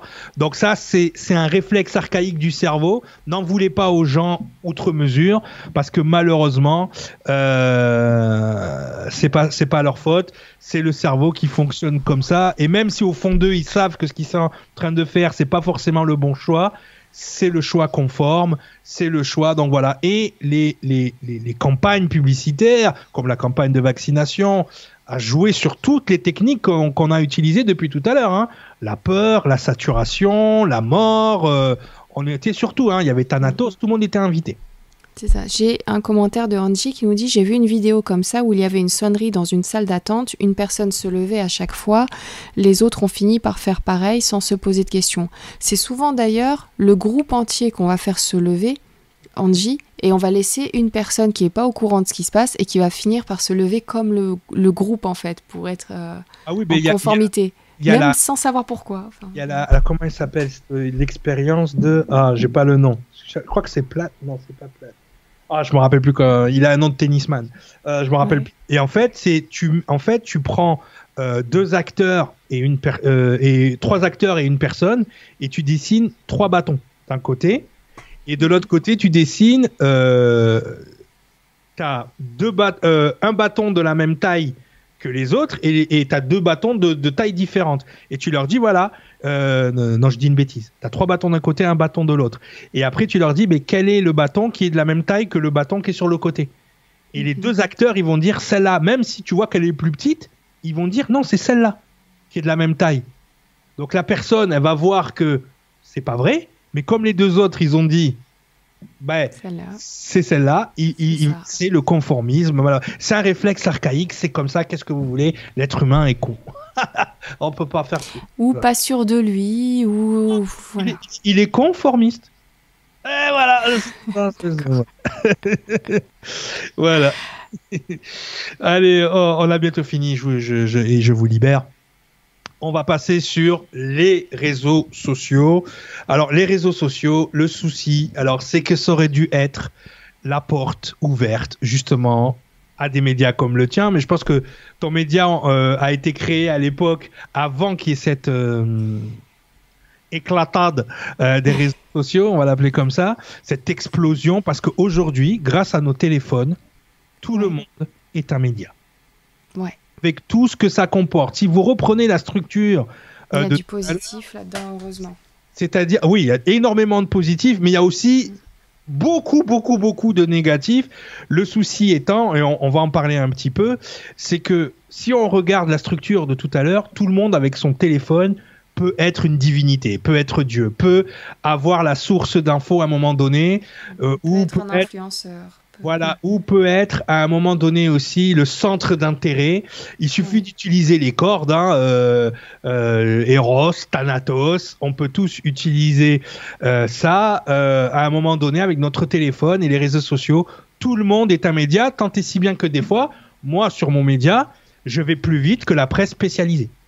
Aujourd'hui, avec le nombre de relations que j'ai avec des acteurs, des rédactions, des, des choses comme ça, je vais plus vite je vais plus vite que la plupart des, médias spécialisés parce que j'ai des relations et que à un moment donné, ben, sur mon média à moi, ben, j'arrive à avoir des infos peut-être deux, trois mois à l'avance. Tu vois, donc euh, effectivement, aujourd'hui, tout le monde est un média. Maintenant, tout le monde n'est pas bien intentionné. Tout le monde n'a pas, si tu veux, le souci, c'est que de la même manière que tu vas amener un média va amener son idéologie et sa doctrine, il y a des gens qui vont amener leurs problèmes, qui vont amener leur, euh, leur délire, tu vois. Ils vont amener aussi euh, leur dérive à eux, si tu veux. Donc c'est là qu'il faut faire, il faut être extrêmement euh, vigilant parce que si tu n'es pas mentalement stable, tu vas déstabiliser tous les gens qui t'écoutent. Donc ça, on va, on va le voir aussi, parce qu'à un moment donné, tu vas avoir le contrôle sur une communauté qui va t'écouter de la même manière qu'ils écoutent les médias, puisque la structure est la même, sans vérifier et sans toutes ces choses-là. Donc on va voir, il y a plein de choses qui vont naître de ces dérives, et on va, on, va en parler. Donc, effectivement, comme je te disais tout à l'heure, donc les réseaux sociaux, aujourd'hui, on a du matériel à la maison. Moi, je vois le matériel que j'ai chez moi aujourd'hui. J'ai un matériel de meilleure qualité que ce que j'avais à Radio Sud quand j'étais euh, quand j'étais au lycée et que je faisais mes émissions de hip-hop. C'est-à-dire que le matériel que j'ai là est 100 fois meilleur que ce que j'avais dans une radio hertzienne à l'époque. Et aujourd'hui, c'est vrai qu'on peut, euh, euh, avec très peu de, moyens, euh, avoir un studio TV ou un studio radio à la maison. C'est, ça va très très vite aujourd'hui. Tout le monde peut être animateur radio. Donc quand tu mélanges à ce besoin aussi, parce qu'il y a des gens qui ont un besoin de se montrer, il y a des gens qui ont un besoin, tout d'un coup, ils se disent, oh, les médias, c'est un peu comme l'oracle. C'est un peu comme des, des, espèces de. de c'est comme euh, les augures qui te racontent quelque chose. Tu es médium, hein, un peu quand tu es dans un média, et puis tu attires à toi la popularité. Tu vois, moi, je, connais quelqu'un qui est dans les médias depuis, depuis 20 ans. Euh, voilà, les, les, gens, quand ils le voient dans la rue et tout, tu vois, il y a une espèce de notoriété. Et c'est vrai qu'aujourd'hui, on donne accès à tous les gens qui avaient envie de ça, si tu veux, euh, à tous les gens qui avaient envie de ça, on, leur donne la possibilité eux aussi d'être regardés, d'avoir une communauté de fans et tout ça. Donc forcément, vu que ça devient accessible, ben, du coup, euh, ce qui était avant des, des, fans ou des suiveurs deviennent eux-mêmes des influenceurs, sauf que de la même manière que quelqu'un qui veut le pouvoir, si tu veux la notoriété, c'est pas bon. Moi, j'ai été dans l'industrie du, j'ai été dans l'industrie du disque. J'ai eu de la notoriété. J'ai eu de la notoriété il y a quelques années. Ce fuyez la notoriété, les gens. Et, malheureusement, le cerveau, il a besoin de ça parce qu'il a besoin de sa dose d'ocytocine, de dopamine, de succès, de d'être dans la lumière, si tu veux. Et donc, les réseaux sociaux, ils ont permis ça aux gens. Et tout le monde est devenu un média. Le souci, et on va le voir avec ce qu'on appelle l'influencing ou l'influenceur, c'est que la plupart du temps, et on en parlait avec Guillaume euh, en, prélude tout à l'heure, mhm. très peu de gens, et moi je le vois encore dans le, dans le, dans le milieu où je suis, ont la légitimité d'ouvrir leur bouche. C'est-à-dire qu'il y a des gens qui ont des grandes communautés parce que leur personnalité est forte, parce qu'ils ont un bon contenu qui est propre, avec un beau setup, avec tout ce qu'il faut, mais les gens ils n'ont pas la légitimité de parler, c'est-à-dire qu'ils savent pas de quoi ils parlent. Donc, ils vont influencer tout un ensemble de personnes euh, dans les bêtises. Moi, j'ai vu, il y a une fille qui a vendu l'eau de son bain là, il y a pas longtemps, mais qu'est-ce que c'est ce délire? Et avec toutes les dérives que ça entraîne, parce que non, mais attends, le souci, c'est que si tu fais de la création, tu crées quelque chose, ce mhm. que tu vends, ce que tu amènes devant l'écran, c'est ta création. Mais si c'est toi le produit, si c'est toi que tu mets en avant, tu c'est pour ça que moi je mets toujours l'information en avant, pas moi. D'accord, moi on s'en fout. Tu vois ce que je veux dire? Mais ce qui est important, c'est de faire de la création. Tu crées une ligne éditoriale, tu crées un interview, c'est de la création ça. En revanche, quand, c'est toi le produit et que tu as les haters qui te tombent dessus, c'est pour ça que là, là, il y a, y a une, jeune youtubeuse euh, qui justement a mis en avant sa vie de famille, ses enfants, tout ça. Elle s'est fait déchirer, elle s'est séparée de son couple, elle vient de se suicider. Elle est morte là. À cause de ces dérives, parce que les gens, ils te. Mais, c'est, c'est, c'est un truc de fou. Quand ils tombent dans le nez sur Internet, tu n'as pas de protection si c'est toi le produit. Donc il faut faire énormément attention. Et surtout, le problème avec les influenceurs, c'est le biais d'échantillonnage les médias commencent à l'utiliser, le biais d'échantillonnage. C'est-à-dire que quand tu es sur Twitter, tu as l'impression que la vie, c'est Twitter. Mais en fait, dans ta, tu regardes, tu que 300 personnes sur ton Twitter, en fait. Tu vois ce que je veux dire? Mm. Et donc, du coup, ça représente pas la totalité de la population. Mais ce qui se pense sur Twitter devient ta pensée. Le biais d'échantillonnage, je vais t'expliquer. Moi, quand je travaillais à la Poste, tu vois, par exemple, quand je travaillais à la Poste, je travaillais aux réclamations. des colis perdus. Donc moi, tous les jours, c'est j'ai perdu mon colis, allô, mon colis a été détruit, allô, on m'a volé mon colis. Et moi, toute la journée, j'entends ça. Qu'est-ce qu'il fait, mon cerveau? Il enregistre. Mais la poste, ça marche pas. Colissimo, ça fonctionne pas. C'est quoi ce bazar? Et chaque fois que je croisais quelqu'un dans la rue, ou ma mère, ou, euh, ma famille, et qui envoyait un colis, je dis Oh, t'as mis une assurance? Alors, parce que c'est n'importe quoi. Sauf que moi, je n'avais conscience que de 2%. Tu vois? Je n'avais conscience que de 2% euh, de la réalité. En fait, ils acheminent, Colissimo, 98% des colis. C'est énorme. 2%, c'est rien. Tu vois? Ça fait beaucoup de colis sur 3 millions de colis par jour. Mais finalement, moi, je ne. Donc, dans mon biais d'échantillon, mais imagine un soignant pendant le Covid. Imagine un soignant pendant le Covid qui n'a pas de matériel, qui a pas, euh, à, qui on a enlevé des lits. On l'a mis dans une situation de saturation. Son cerveau sature, son corps sature quand il voit les gens dans la rue, mais vaccine-toi, qu'est-ce que tu fais? Sauf que lui, sa réalité, c'est 0,01% de la réalité. Mais pour lui, c'est la réalité. C'est vrai, c'est sa réalité en tout cas. Voilà, et alors il faut les écouter ces gens-là parce qu'ils vivent quelque chose de grave et puis ils peuvent t'indiquer ce qui peut t'arriver, tu vois, euh, si tu as de l'embonpoint, si tu es diabétique, euh, tu peux finir. Donc c'est bien de les écouter sur le plan de vue médical. mais sa réalité n'est pas la réalité. Exactement. Et justement, c'est là-dessus qu'on jouait euh, les, euh, les médias, surtout avec les euh, comment dire, avec les les, les, statistiques et tout ça, ils ont joué sur des biais d'échantillonnage. Donc, quand tu sors du biais d'échantillonnage, c'est plus pareil. Le souci avec les médias alternatifs, c'est que d'un côté, tu as le biais d'échantillonnage qu'on va appeler justement l'influencing conformiste, et de l'autre côté, tu as le biais de confirmation qu'on va appeler le complotiste. Donc, il faut faire attention parce que de deux côtés, tu as des biais. OK? Mm-hmm. Donc, il faut, il faut être très, très, très précautionneux, faire attention. Nous, surtout dans la neuroergonomie, les neurosciences, on travaille sur les biais. Il faut faire attention aux biais. Par exemple, euh, tu vois un crop circle dans ton jardin, ah ben ça, c'est la, c'est la preuve, c'est la preuve qu'ils existent. Ça, c'est un biais de confirmation. S'il faut, c'est ton voisin qui t'a fait une blague. Fais gaffe. Tu vois ce que je veux dire? En même temps, euh, bon, s'il commence à avoir de, si, tu, bon, si as la chance d'avoir un compteur GGR chez toi ou de champ électromagnétique et que ça pète les plombs au niveau euh, radioactif, bon, là, tu as peut-être un commencement de.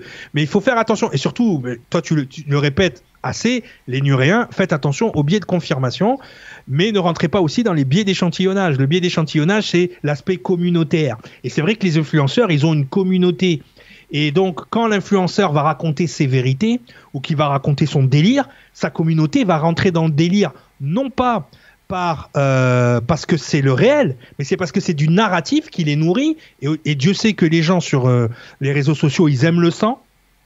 Moi, il n'y a pas un jour où quelqu'un vient me dire Ouais, il y a un tel youtubeur, il a dit ça de toi. Je parle avec le gars, on est les meilleurs potes du monde.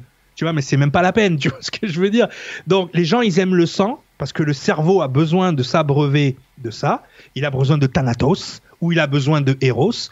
Donc, effectivement, les réseaux sociaux, ce n'est que ça aujourd'hui. C'est eh, vas-y, lui, il est dans la sauce. Allez, ceci, cela. Donc, il faut faire très attention, surtout si vous êtes youtubeur, influenceur protégez-vous. Maintenant, il y a de plus en plus de lois qui vous protègent. Il y a des gens même qui ont fait de la prison pour des harcèlements sur Internet répétés. D'accord? Donc faites attention, les enfants subissent du harcèlement.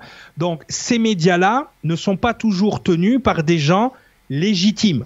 Faites attention quand quelqu'un vous met en garde sur quelque chose et que la minute d'après, il vous prône la même chose, faites attention. Il faut être très, très, très vigilant.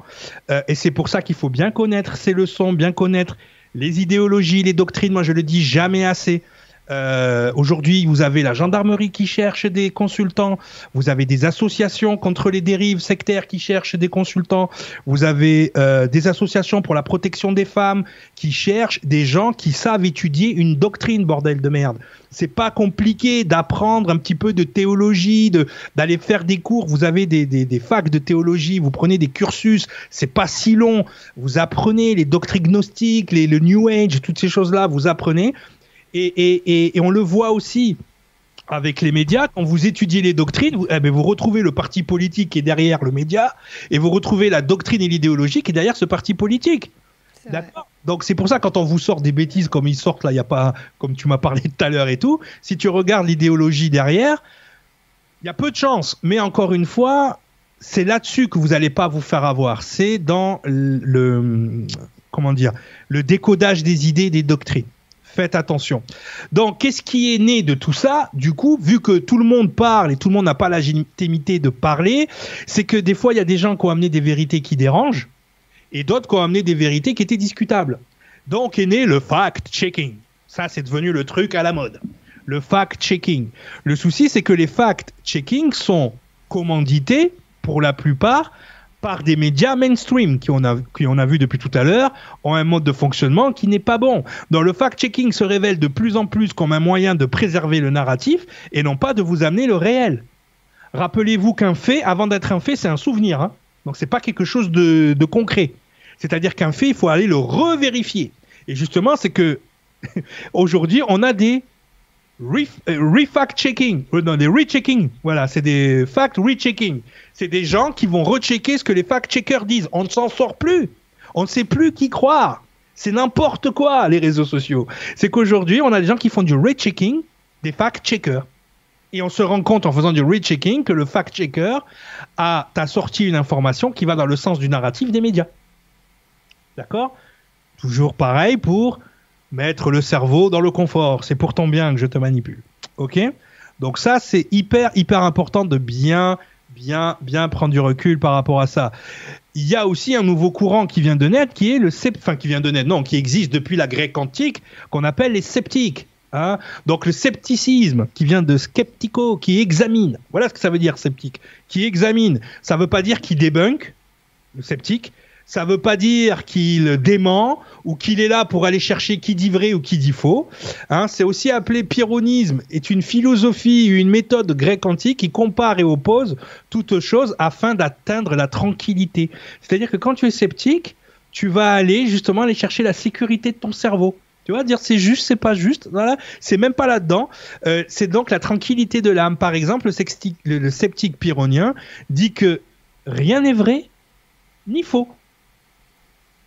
Ça, ça c'est un vrai sceptique. C'est pas celui qui va aller faire du débunkage de Idriss Aberkan tout le temps ou des trucs comme ça. Non, non. Le vrai sceptique, c'est celui qui dit ni rien. C'est euh, Schrödinger. Tu vois? C'est euh, tant qu'on n'a pas ouvert la boîte, je sais pas. Tant que je sais pas, je vais pas dire c'est vrai ou c'est pas vrai. C'est ni vrai ni faux. On ne sait pas si le chat il a fait péter la fiole et il est mort. Ok? Euh, et pas même cette dernière phrase car elle s'oppose à elle-même. Rien n'est ni vrai ni faux à la fois et même pas cette dernière phrase car elle s'oppose à elle-même. Le scepticisme est la carie de l'intelligence. Alors, puisqu'il faut être sceptique, pourquoi ne... Moi, ce que je vous appelle à faire, c'est d'être sceptique sur les sceptiques, du coup. Quel est leur intérêt profond? Est-ce que c'est juste de remettre la vérité au milieu du village? Mais on se rend compte que personne veut de la vérité. Alors c'est quoi leur intérêt? Pourquoi tu vas aller chercher quelque chose que finalement la masse ne veut pas? Elle s'en fout. La, la, le peuple veut la sécurité, il veut pas la vérité. Donc c'est quoi ton intérêt? Ah, c'est peut-être parce que la personne qui dit la vérité te dérange. Ou peut-être que tu as un sentiment d'infériorité, euh, tu vois, très profond et qui te fait devenir sceptique. Tu vois, parce que la vérité te dérange. Mais oui, parce que tu veux pas la vérité. Tu veux la sécurité de ce que tu as appris à la faculté avec ton professeur euh, euh, Amphi Paul Sabatier. C'est ça ton délire. C'est parce que la personne, ce qu'elle est en train de dire, elle dit le contraire de ton prof. Donc tu t'intègres sceptique ou zététique, mais pourquoi on ne serait pas sceptique aussi envers tes démarches? Quels sont tes intérêts? Ou tu es juste un chevalier blanc? Il n'y a pas de chevalier blanc, et encore moins sur Internet. Il y a toujours un intérêt caché quelque part. Donc faites attention, ok? Et ensuite, et on va finir là-dessus. Ce qui naît aussi euh, sur les réseaux sociaux, c'est ce qu'on a, on, va, on a appelé la cancel culture ou le tribunal populaire, justement où le narratif euh, va plus vite que le réel, va plus vite même que la justice. Euh, voilà, le problème qui se passe, c'est que avec ce genre de tribunal populaire, ben en ce moment, il y a beaucoup de gens qui sont condamnés pour juste avoir donné un avis ou juste avoir euh, encouragé un harcèlement sur Internet ou pour juste avoir diffamé. Donc faites attention, les gens. En ce moment, la roue tourne. Les gens qui étaient les super héros d'Internet euh, on l'a vu avec Marvel Fitness, euh, se retrouve maintenant des fois en mandat de dépôt en prison hein, directement. Donc faites attention euh, à la cancel culture. Toujours pareil, regardez quelle est derrière cette doctrine de la cancel culture, pourquoi hein, on est dans cette déconstruction constante, voilà, et dès que quelqu'un est pris à mal, les réseaux sociaux sont terribles là-dessus. Ok. Et après, euh, ben c'est terminé. Euh, voilà. Il y a, y a, un exemple aussi de par rapport à la cancel culture, c'est le mouvement woke qui n'est pas un bon terme en fait pour expliquer ce qui se passe aujourd'hui. C'est vrai qu'aux États-Unis, énormément d'universités sont parties dans la théorie du genre et que ce soit dans les grandes entreprises ou dans les grands médias aujourd'hui, ou même dans les grands studios de cinéma, les gens qui sont à la tête de ces studios de cinéma euh, sont partis sur ce, plan-là. Et c'est vrai qu'il y a énormément de, gens qui réfléchissent à ce qui est tolérable ou pas tolérable à l'antenne, euh, sur les réseaux sociaux et tout. Et ça a créé une espèce de gros amalgame, puisque à la base, le, pense que le mouvement est bien pour les minorités et tout ça, mais il y a un gros amalgame puisqu'on est rentré dans une espèce de censure, mais une espèce de, tribunal populaire, mais de censure complètement folle, où en fait il y a beaucoup de gens qui, par exemple, il y a, un phénomène qui arrive aussi, c'est que quand les gens souffrent, ils pensent qu'ils sont victimes de quelque chose ou de quelqu'un. Mais tu peux souffrir sans être victime. Donc, à partir du moment où il y a une souffrance, il va falloir trouver un bourreau, et on rentre dans le fameux triangle de, de Cartman. Et c'est vrai que souffrance n'est pas égale victime. D'accord? C'est pas parce que le jeune homme t'a rejeté que tu es une victime. C'est qu'il veut pas de toi. Ou la jeune fille. Ou ainsi de suite. Ça peut marcher dans tous les sens. Et si tu veux, aujourd'hui, on est dans un, une espèce d'amalgame de, de courant de pensée.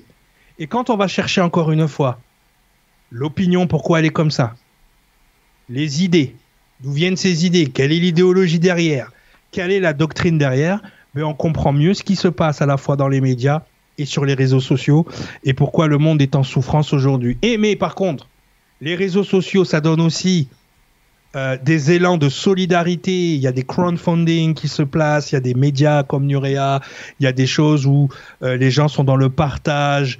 Euh, et effectivement, et j'ai envie de vous dire, cela, on n'en parle pas assez, on les met pas assez en avant. Parce que ceux qui font le buzz, c'est ceux qui font du mal. D'accord? Donc, encore une fois. Parce que justement, ce qu'on avait vu juste avant, c'est-à-dire c'est ce qui touche plus facilement et plus rapidement le cerveau. Exactement. Eros, choc. Eros et Thanatos. Donc, donc, voilà. Et les gens, euh, souvent, il y a beaucoup de médias qui se disent chercheurs de vérité. Ce qu'ils comprennent pas, ces médias, euh, Hold Up l'a compris, je pense. Mais ce qu'ils comprennent pas, c'est que si c'est trop euh, euh, caméra euh, qui bouge, qu'il n'y a pas les codes, parce que par exemple, ce qui se passe avec Hold Up, c'est qu'il y a tous les codes du bon documentaire. t'as la musique, t'as tout. Et ça, le cerveau, il est réceptif parce qu'il connaît. Et du coup, c'est le fond de l'information qui diffère. Et c'est ça qui fait peur aux médias mainstream, c'est qu'aujourd'hui, on a la capacité d'utiliser les mêmes réseaux, les mêmes codes, et du coup d'amener mhm. une autre information. Euh, je pense qu'il va y avoir une, période de transition comme ça, où on va devoir redoubler de, pour amener un semblant personne à la vérité. Personne à la vérité vraie, comme disait l'autre.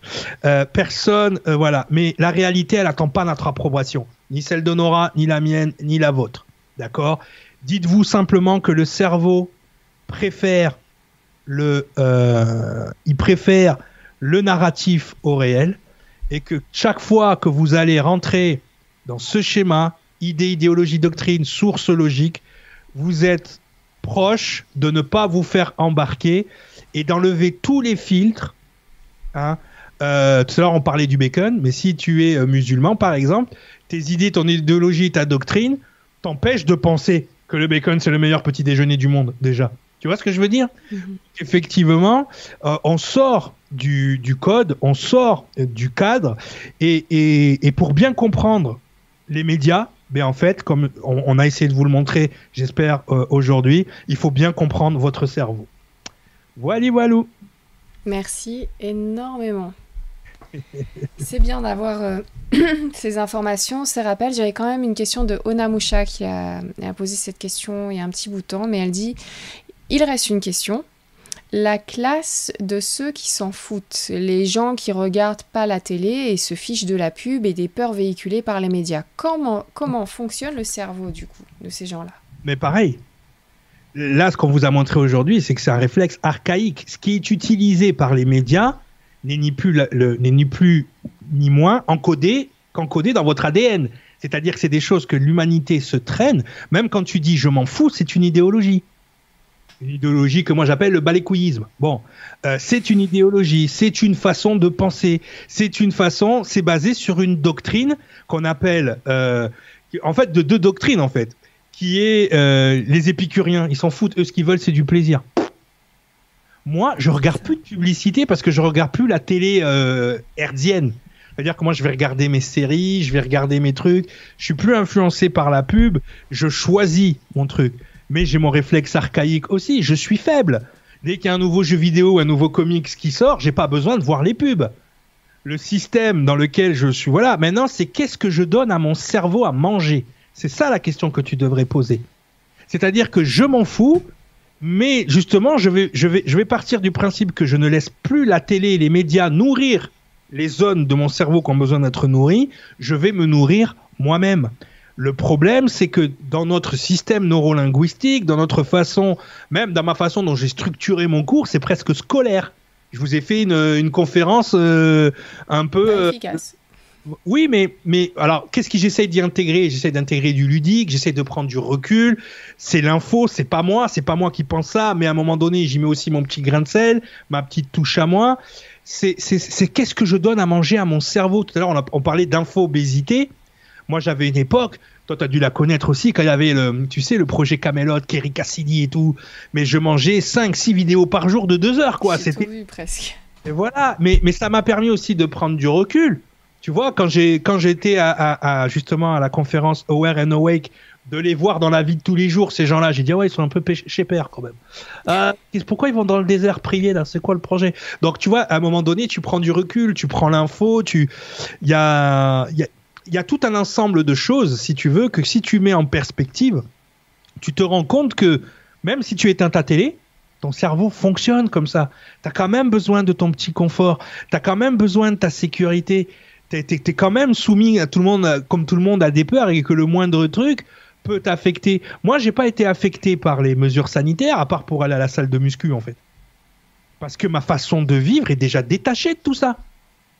Tu vois, moi, je pourrais vivre là dans ma salle de jeu. tu vois, il me manque que le frigo, mais je dors là. Euh, tu vois, c'est pareil, quoi. Mais ça dépend de ton positionnement. Mais ça n'empêche pas que sur, sur d'autres trucs, voilà, je suis comme tout le monde. On n'est pas, c'est pas parce qu'on sait ces choses-là qu'on est à l'abri. Méfiez-vous. Je, viendrai aussi sur un, point parce que ça, c'est arrivé euh, ces dernières semaines. Euh, quinzaine, quinzaine de jours où justement il y avait certains nuréens d'ailleurs qui trouvaient que j'étais pas assez sur les réseaux. Mais sachez que je suis tout à fait dans le même fonctionnement que Cyril par rapport à ça. Donc, moi, j'ai décidé depuis le départ, comme toi, c'est l'information qui prime, qui est prioritaire. C'est Nurea TV. D'ailleurs, je remarque que on me dit tout le temps, mais présente-toi. Bon, alors c'est Nora, bienvenue sur Nurea, tout ça. Non, pour moi, c'est bienvenue sur Nurea TV. C'est-à-dire, c'est Nurea TV qui, qui, informe, qui parle. C'est la, la, plateforme qui nous permet de recevoir l'information. Et c'est pas moi. Mais je me sens légitime parce qu'en fait, ce que font les intervenants sur Nurea TV, je le faisais déjà dès 2008, en conférence, en réel, où euh, c'était moi qui étais à ta place, Cyril, en train d'expliquer des choses. Donc, euh, et donc, ça date. J'ai mes connaissances, mes expériences personnelles. Maintenant, on arrive sur la sixième année de Nurea TV. Avant ça, il y avait d'autres plateformes et, euh, et, avant ça, il y avait le réel avec les conférences que j'organisais. Où, euh, voilà, comme je dis, c'est moi qui organisais les conférences et, et, qui, et qui, pendant 3-4 heures, expliquait surtout. Des... J'étais sur l'ufologie à fond. Ouais. paranormal aussi. Mais voilà, c'était euh, mes chevaux de bataille de, de l'époque et j'ai continué. Mais là, sur Nuria TV, mon travail est différent. J'aide à mettre en lumière les informations. Pourquoi? Parce que je me suis rendu compte que j'adore apprendre j'adore apprendre, j'adore avoir des connaissances beaucoup plus que finalement de les donner. Je trouve que tu as une pédagogie, toi par exemple, tu as une facilité, toi, à transmettre. Mm. Donc euh, voilà, et moi j'ai une facilité à permettre cette transmission. Et avoir l'oreille bien à l'écoute. On regarde ta résonance numérique, euh, elle le dit aussi. C'est la communication. Quand on regarde la mienne, c'est pareil aussi. Tu vois, le, le, le, 6 en lune, comme je l'ai dit tout le temps, c'est le pédagogue, c'est celui qui, mm. qui, enseigne. Mais je pense que pour, pour le bien du cerveau, on a tous besoin de se mettre sur courant alternatif. C'est-à-dire qu'il y, a une période où, où tu délivres l'information et il y a une période où tu dois apprendre. Euh, quand j'ai arrêté pendant trois ans de venir sur Nurea, bah, j'ai fait plein de formations justement en neurosciences parce que ça m'intéressait. J'ai fait des formations en d'autres choses, j'ai appris d'autres choses, j'ai appris à aussi mieux articuler certains savoirs parce que c'est vrai que à l'époque quand on était sur le grand changement, on s'est vachement adapté à l'auditoire mais bon, euh, le problème, c'est qu'après, ça se retourne contre toi parce que tu utilises un vocabulaire euh, pour que les gens te comprennent. Là, aujourd'hui, j'ai des termes quasiment pour chaque chose. Euh, et ça, c'est intéressant. Moi, je suis souvent sur courant alternatif. J'ai besoin de mes moments où je me mets là avec, comme je disais tout à l'heure, mon chocolat chaud et je vais écouter Idriss Aberkad et je vais écouter d'autres conférenciers, des Gunther Poli, des, des gens comme ça. Et, et, et j'apprends parce que le cerveau, il a besoin des deux. Il a besoin de s'abreuver et à un moment donné, il a besoin de se mettre en action. Donc, euh, effectivement, je pense que ce courant alternatif, le souci, c'est que les gens sont accros à l'info. Ils se rendent pas compte. Surtout maintenant qu'on a le téléphone, on a l'info en direct. Chaque notification est un petit coup de dopamine pour le cerveau, une connexion, un message d'un tel. Euh, aujourd'hui, et, le problème avec ça, c'est qu'on crée une espèce de d'ego collectif euh, cybernétique avec euh, avec nos téléphones et que euh, ce qui était ce qu'on appelait vulgairement avant le téléphone arabe aujourd'hui c'est plus le téléphone. Ça va à une vitesse. Il y a une espèce d'intelligence artificielle qui se met en place mais elle n'est pas toujours abreuvée du réel. Elle est souvent abreuvée de narratifs parce que que ce soit les médias ou que ce soit le peuple les deux sont d'accord. Donne-moi du narratif pour que je me sente en sécurité. Fais-moi bien peur et après soulage-moi. Et de l'autre côté, tu as les médias qui se disent bon, ben ça, ça fait vendre, ça, ça fait de l'audimat, ça, ça fait pas d'audimat. C'est rare que, euh, à part, je crois, le, le JT de Jean-Pierre Pernaud de 13 heures qui était basé sur le peuple, paix à son âme, mais il y avait rien, quoi. Tu vois, sur les. Moi, là-dessus, j'ai beaucoup de chance parce que à chaque fois que j'essaye d'amener une thématique qui qui, voilà, qui est assez éloigné de mes goûts personnels et bien finalement il y a très peu d'audience sur cette thématique. Donc on en rigole des fois avec bah, Marie notamment, on avait déjà abordé ce sujet-là. Et, et, je suis assez contente finalement, les Nuriens on partage quand même pas mal de, de passions, euh, enfin on a pas mal de passions communes donc c'est cool. Vous me permettez d'avoir le média justement que j'avais envie de voir et de retrouver. Et avec les informations qui m'intéressaient, surtout l'archéologie alternative, l'ufologie, le paranormal, voilà un petit peu les trois grandes thématiques, même si euh, ça reste ouvert sur d'autres mais je suis très contente de savoir qu'on s'intéresse aux mêmes choses. Mais en tous les cas, j'aimerais dire aux, autres youtubeurs aussi, ne vous laissez pas emmener là où vous ne voulez pas aller. Euh, aussi parce que en fait on, se dit parfois que les on, se demande qui est l'influenceur est-ce que c'est vraiment la personne seule derrière son écran ou est-ce que c'est le, le, nombre incroyable de personnes qui la suivent? Et comme on avait parlé de justement ces expériences où trois personnes sont debout, puis la, la quatrième, bah, du coup, elle se, elle se lève. L'influenceur devient influencé par son public aussi. Mais complètement. Et, donc, et, et, des fois, c'est c'est pas dans la bonne direction. Donc l'influenceur ne fait pas forcément les choses qu'il aimait au départ, où il va s'obliger à faire telle ou telle chose. Et des fois, vraiment par gentillesse, parce qu'on a envie de plaire à tout le monde. Donc tous ceux qui font de la création audiovisuelle sur les réseaux, euh, ou de la création, euh, peu importe ce que c'est, sur euh, différents médias, différents réseaux sociaux, restez quand même dans votre passion, quoi. Ce qui vous a fait vibrer au départ, si ça vous fait toujours vibrer, après si vous changez de passion, bah vous changez. Mais restez dans, dans, votre ligne, parce que de toute façon, dites-vous bien que vous pouvez pas plaire à tout le monde. Par exemple là, notamment sur euh, des commentaires récemment, c'était donc que je suis pas assez sur les réseaux sociaux, moi, ma personne n'aura. Et là, moi, je vois pas l'intérêt. Donc euh, voilà, et déjà j'ai l'air d'une débile, il y a des fois j'y pense, je me dis comment ils font les autres sur Instagram à faire des vidéos et tout, je, je les respecte énormément, je trouve ça dingue, mais moi personnellement, j'ai jamais réussi jusqu'à aujourd'hui à trouver un moment qui pourrait être intéressant en termes d'informations ufologiques ou autres, sauf quand j'étais, bah oui, toute seule dans un cimetière hanté ou ce genre de choses, c'est dans les thématiques, c'est dans la ligne éditoriale de Nurea TV, donc là ok, je peux me le permettre. Mais si j'ai pas ça, je vois pas l'intérêt. Donc euh, si c'est juste pour se connecter, voilà, bah, euh, moi je vous adore et, c'est super sympa de passer des moments en live avec vous et j'aimerais tous vous voir en soirée euh, en dehors de Nurea TV, mais juste enclencher un live comme ça pour rien en fait, quand il n'y a pas d'information de l'autre côté. Je trouve, j'estime pas ça personnellement intéressant et donc je le fais pas. Et donc excusez-moi si je sais que pour certains bah, vous avez envie, mais sincèrement je pense que ça n'arrivera pas. En tout cas là tout de suite et depuis euh, plusieurs années, depuis le début de Nuria TV, ça n'a jamais été euh, le cas. J'ai fait passer les chats par contre. Là, euh, je trouve qu'à un moment, ils étaient tout le temps devant mon écran, donc je les prenais en photo. Mais là, ils le sont plus. Donc je ne vais pas les forcer non plus. Mais voilà, donc en tout cas, ceux qui font de la création, n'hésitez pas à suivre quand même ce que vous avez envie. Et, euh, et voilà, et ne vous laissez pas euh, guider par les autres, comme ceux qui regardent ces vidéos. Ne vous laissez pas prendre par la main et, ne perdez pas votre libre arbitre non plus. Je suis abonnée à énormément de médias sur YouTube, à énormément de personnes sur Instagram.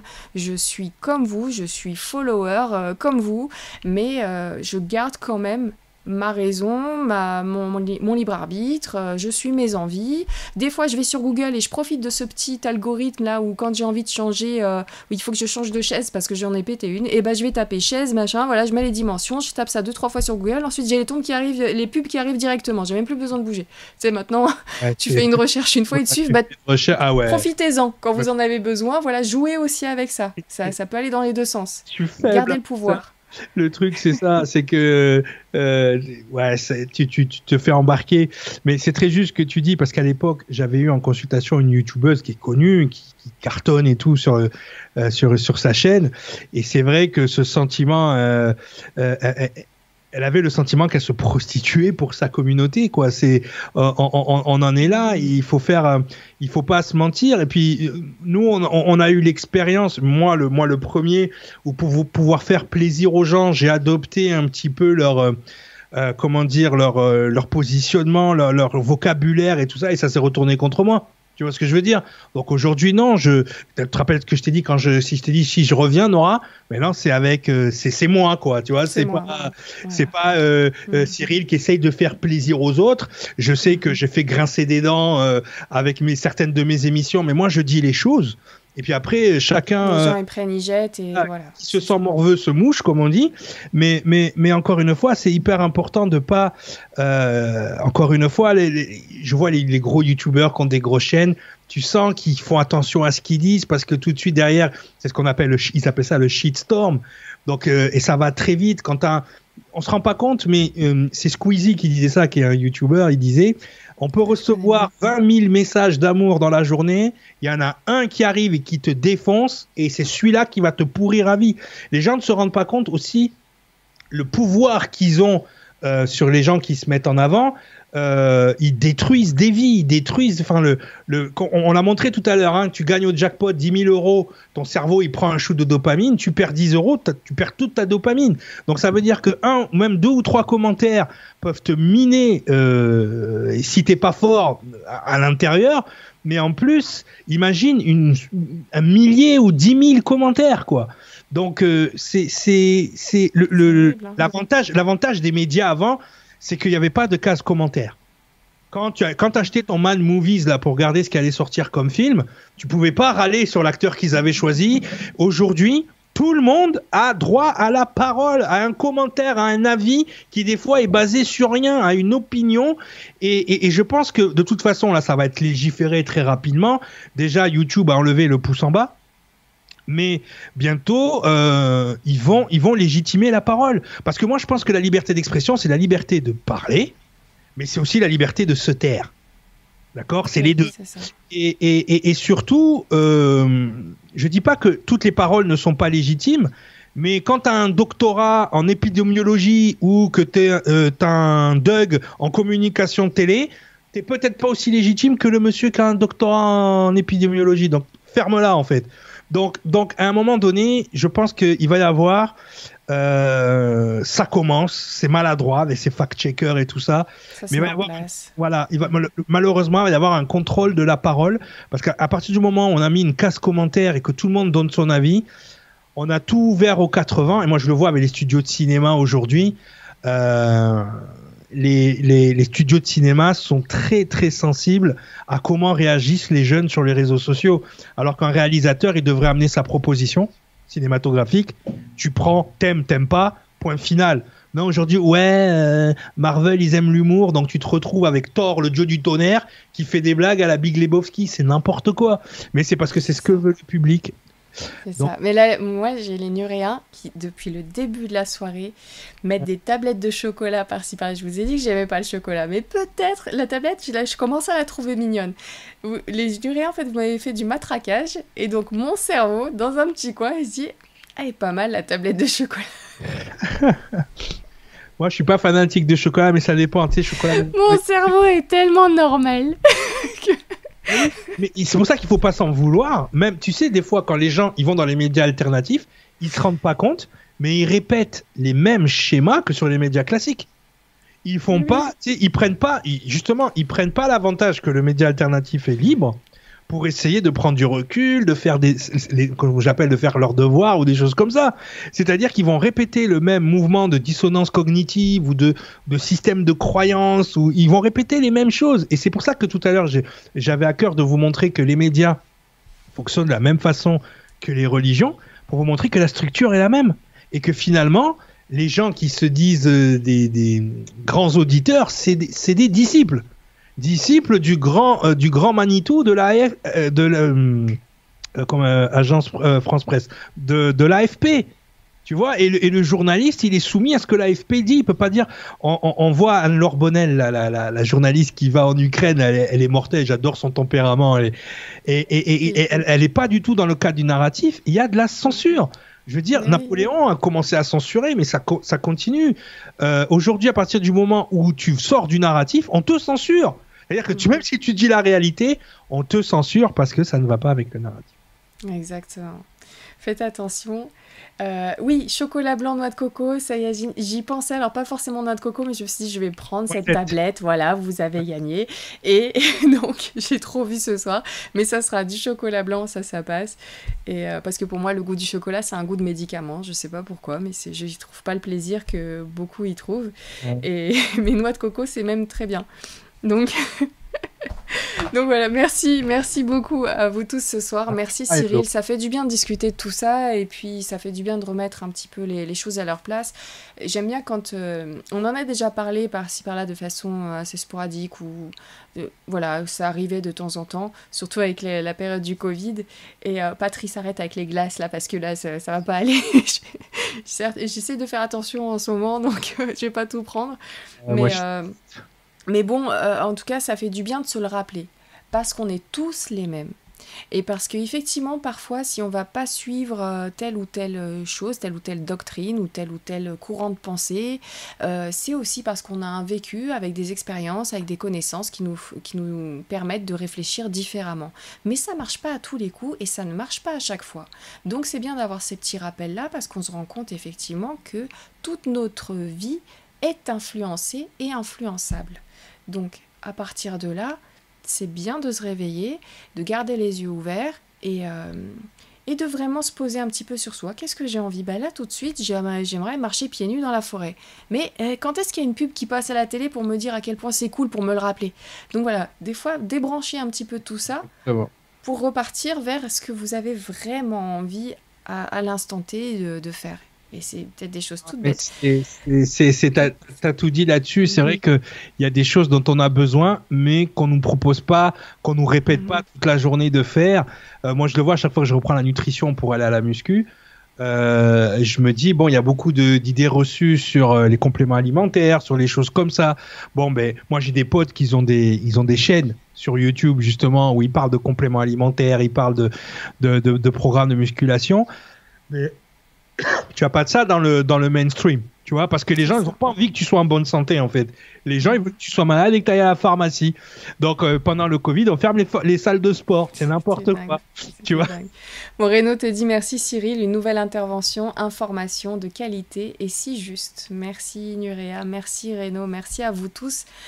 Merci pour votre ouverture d'esprit, merci pour votre présence ce soir sur Nurea TV, merci pour votre soutien aux médias, merci de garder votre libre arbitre, merci de faire une pause de Nurea TV quand vous ressentez le besoin, merci de revenir avec d'autres informations si vous allez sur d'autres médias.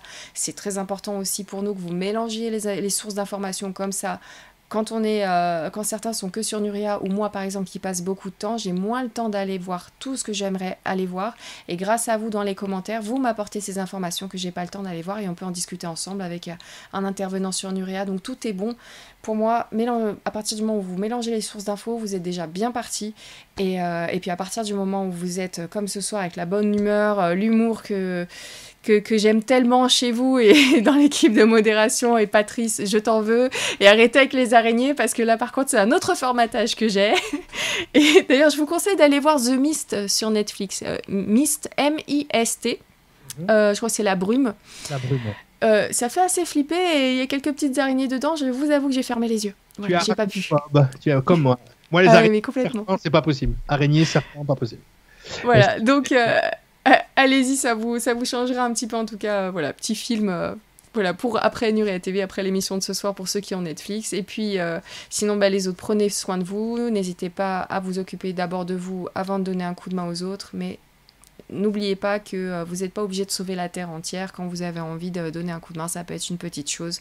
Donc à vous de voir ce que vous avez envie de faire. Mais n'hésitez pas, en ce moment, on en a bien besoin. Et je vois pas mal de choses se faire autour de moi. Donc je suis vachement contente. Et n'oubliez pas, on a parlé des réseaux sociaux, de vous abonner à des comptes qui parlent d'humour, de positif, euh, des, informations positives. Moi, je le fais. Et voilà, parce qu'on est vite pris par... Euh, une tonne d'informations qui fait flipper, qui est stressante et tout ça et eh ben abonnez-vous à ce genre de compte pas mal, comme ça ça dilue un petit peu et vous n'êtes pas choqué H24. Donc faites-le parce qu'il y a beaucoup de médias qui font ça et je les remercie énormément. Les médias positifs, trouvez-les, cherchez-les sur Google, ça va sortir, Twitter, tout ça c'est important. Et euh, faites-les tourner. Quand vous savez comment fonctionnent les algorithmes, moi maintenant dans mes dans mes euh, propositions d'algorithmes, après j'ai su séparer mes mes différentes adresses euh, email. C'est vrai que par exemple quand je suis sur mon email de l'Arche du Savoir, ben je vais avoir toi, je vais avoir Idriss, je vais avoir tu vois tout ce qui a un rapport avec ça. Par contre sur mon autre euh, sur ma chaîne geek, j'ai que des trucs voilà qui sont dans mes centres d'intérêt, qui sont hors de de tout. Mais en fait, il faut savoir se servir de l'algorithme parce que sinon, si tu te sers pas de l'algorithme, c'est l'algorithme qui se sert de toi. Exactement. Aussi simple que ça. Donc. J'avais vu une phrase sur le chat si jamais c'est gratuit, c'est que c'est toi le produit. tout, à fait, tout à fait, tout à fait. Voilà, merci beaucoup. Donc, euh, tiens, Nuria TV n'est pas gratuite, c'est un média libre. Donc, n'hésitez pas librement à nous soutenir. Tout à fait, c'est important. Euh, il, faut, accompagner Nora hein, dans ce qu'elle fait parce que c'est vrai que des, on, en a parlé tout à l'heure, mais des médias libres et positifs et surtout qui vous donnent accès à autant. En fait, le, pour moi, le, savoir, ça devrait être un grand buffet et vous n'êtes pas obligé de tout manger, tu manges ce que tu aimes. Et Nurea TV, je trouve que c'est ça, c'est que voilà, c'est un buffet à volonté et tu peux te servir ce que tu veux, t'es pas obligé de, tout manger. Je pense que l'apprentissage, même à l'école, devrait être comme ça puisque ton cerveau va souvent aller vers les choses qu'il aime parce que tu as quand même une boussole au fond de toi qui te dit, bah, écoute, petit abricot d'Alabama, je préfère ça, ça, ça me fait vibrer. Quand je fais ça, je suis en l'air. Et c'est ça le seul indicateur qui va, va vous dire si l'information elle est juste pour vous ou pas. Euh, moi, je sais qu'il y a des gens que je mets très mal à l'aise parce que l'info bouscule trop de choses et je leur dis de moi-même arrête de m'écouter, tu te fais du mal. Oui, mais tout le monde dit que on s'en fout. Toi, ça te fait pas du bien. Va-t'en. Euh, sinon après, on va encore me traiter de je sais pas quoi. Dégage. Mais le truc, c'est que c'est ça. Même si c'est des gens que j'adore, hein, mais je leur dis c'est trop pour toi. T'es es trop ancré dans autre chose. Écoute d'abord. De toute façon, à suivre les choses qui nous font vibrer, on va forcément tomber sur quelque chose qui, euh, qui va. Euh, voilà. Et puis, si vous partez du principe que vous ne savez rien, tout le monde me dit Ouais, mais toi, un, je, je, sais tout. Non Justement, si je suis un je sais tout, j'apprends plus rien. Et si j'apprends plus rien, ben, je peux plus vous faire des conférences comme je fais ce soir. Donc, euh, il faut toujours un j'en sais.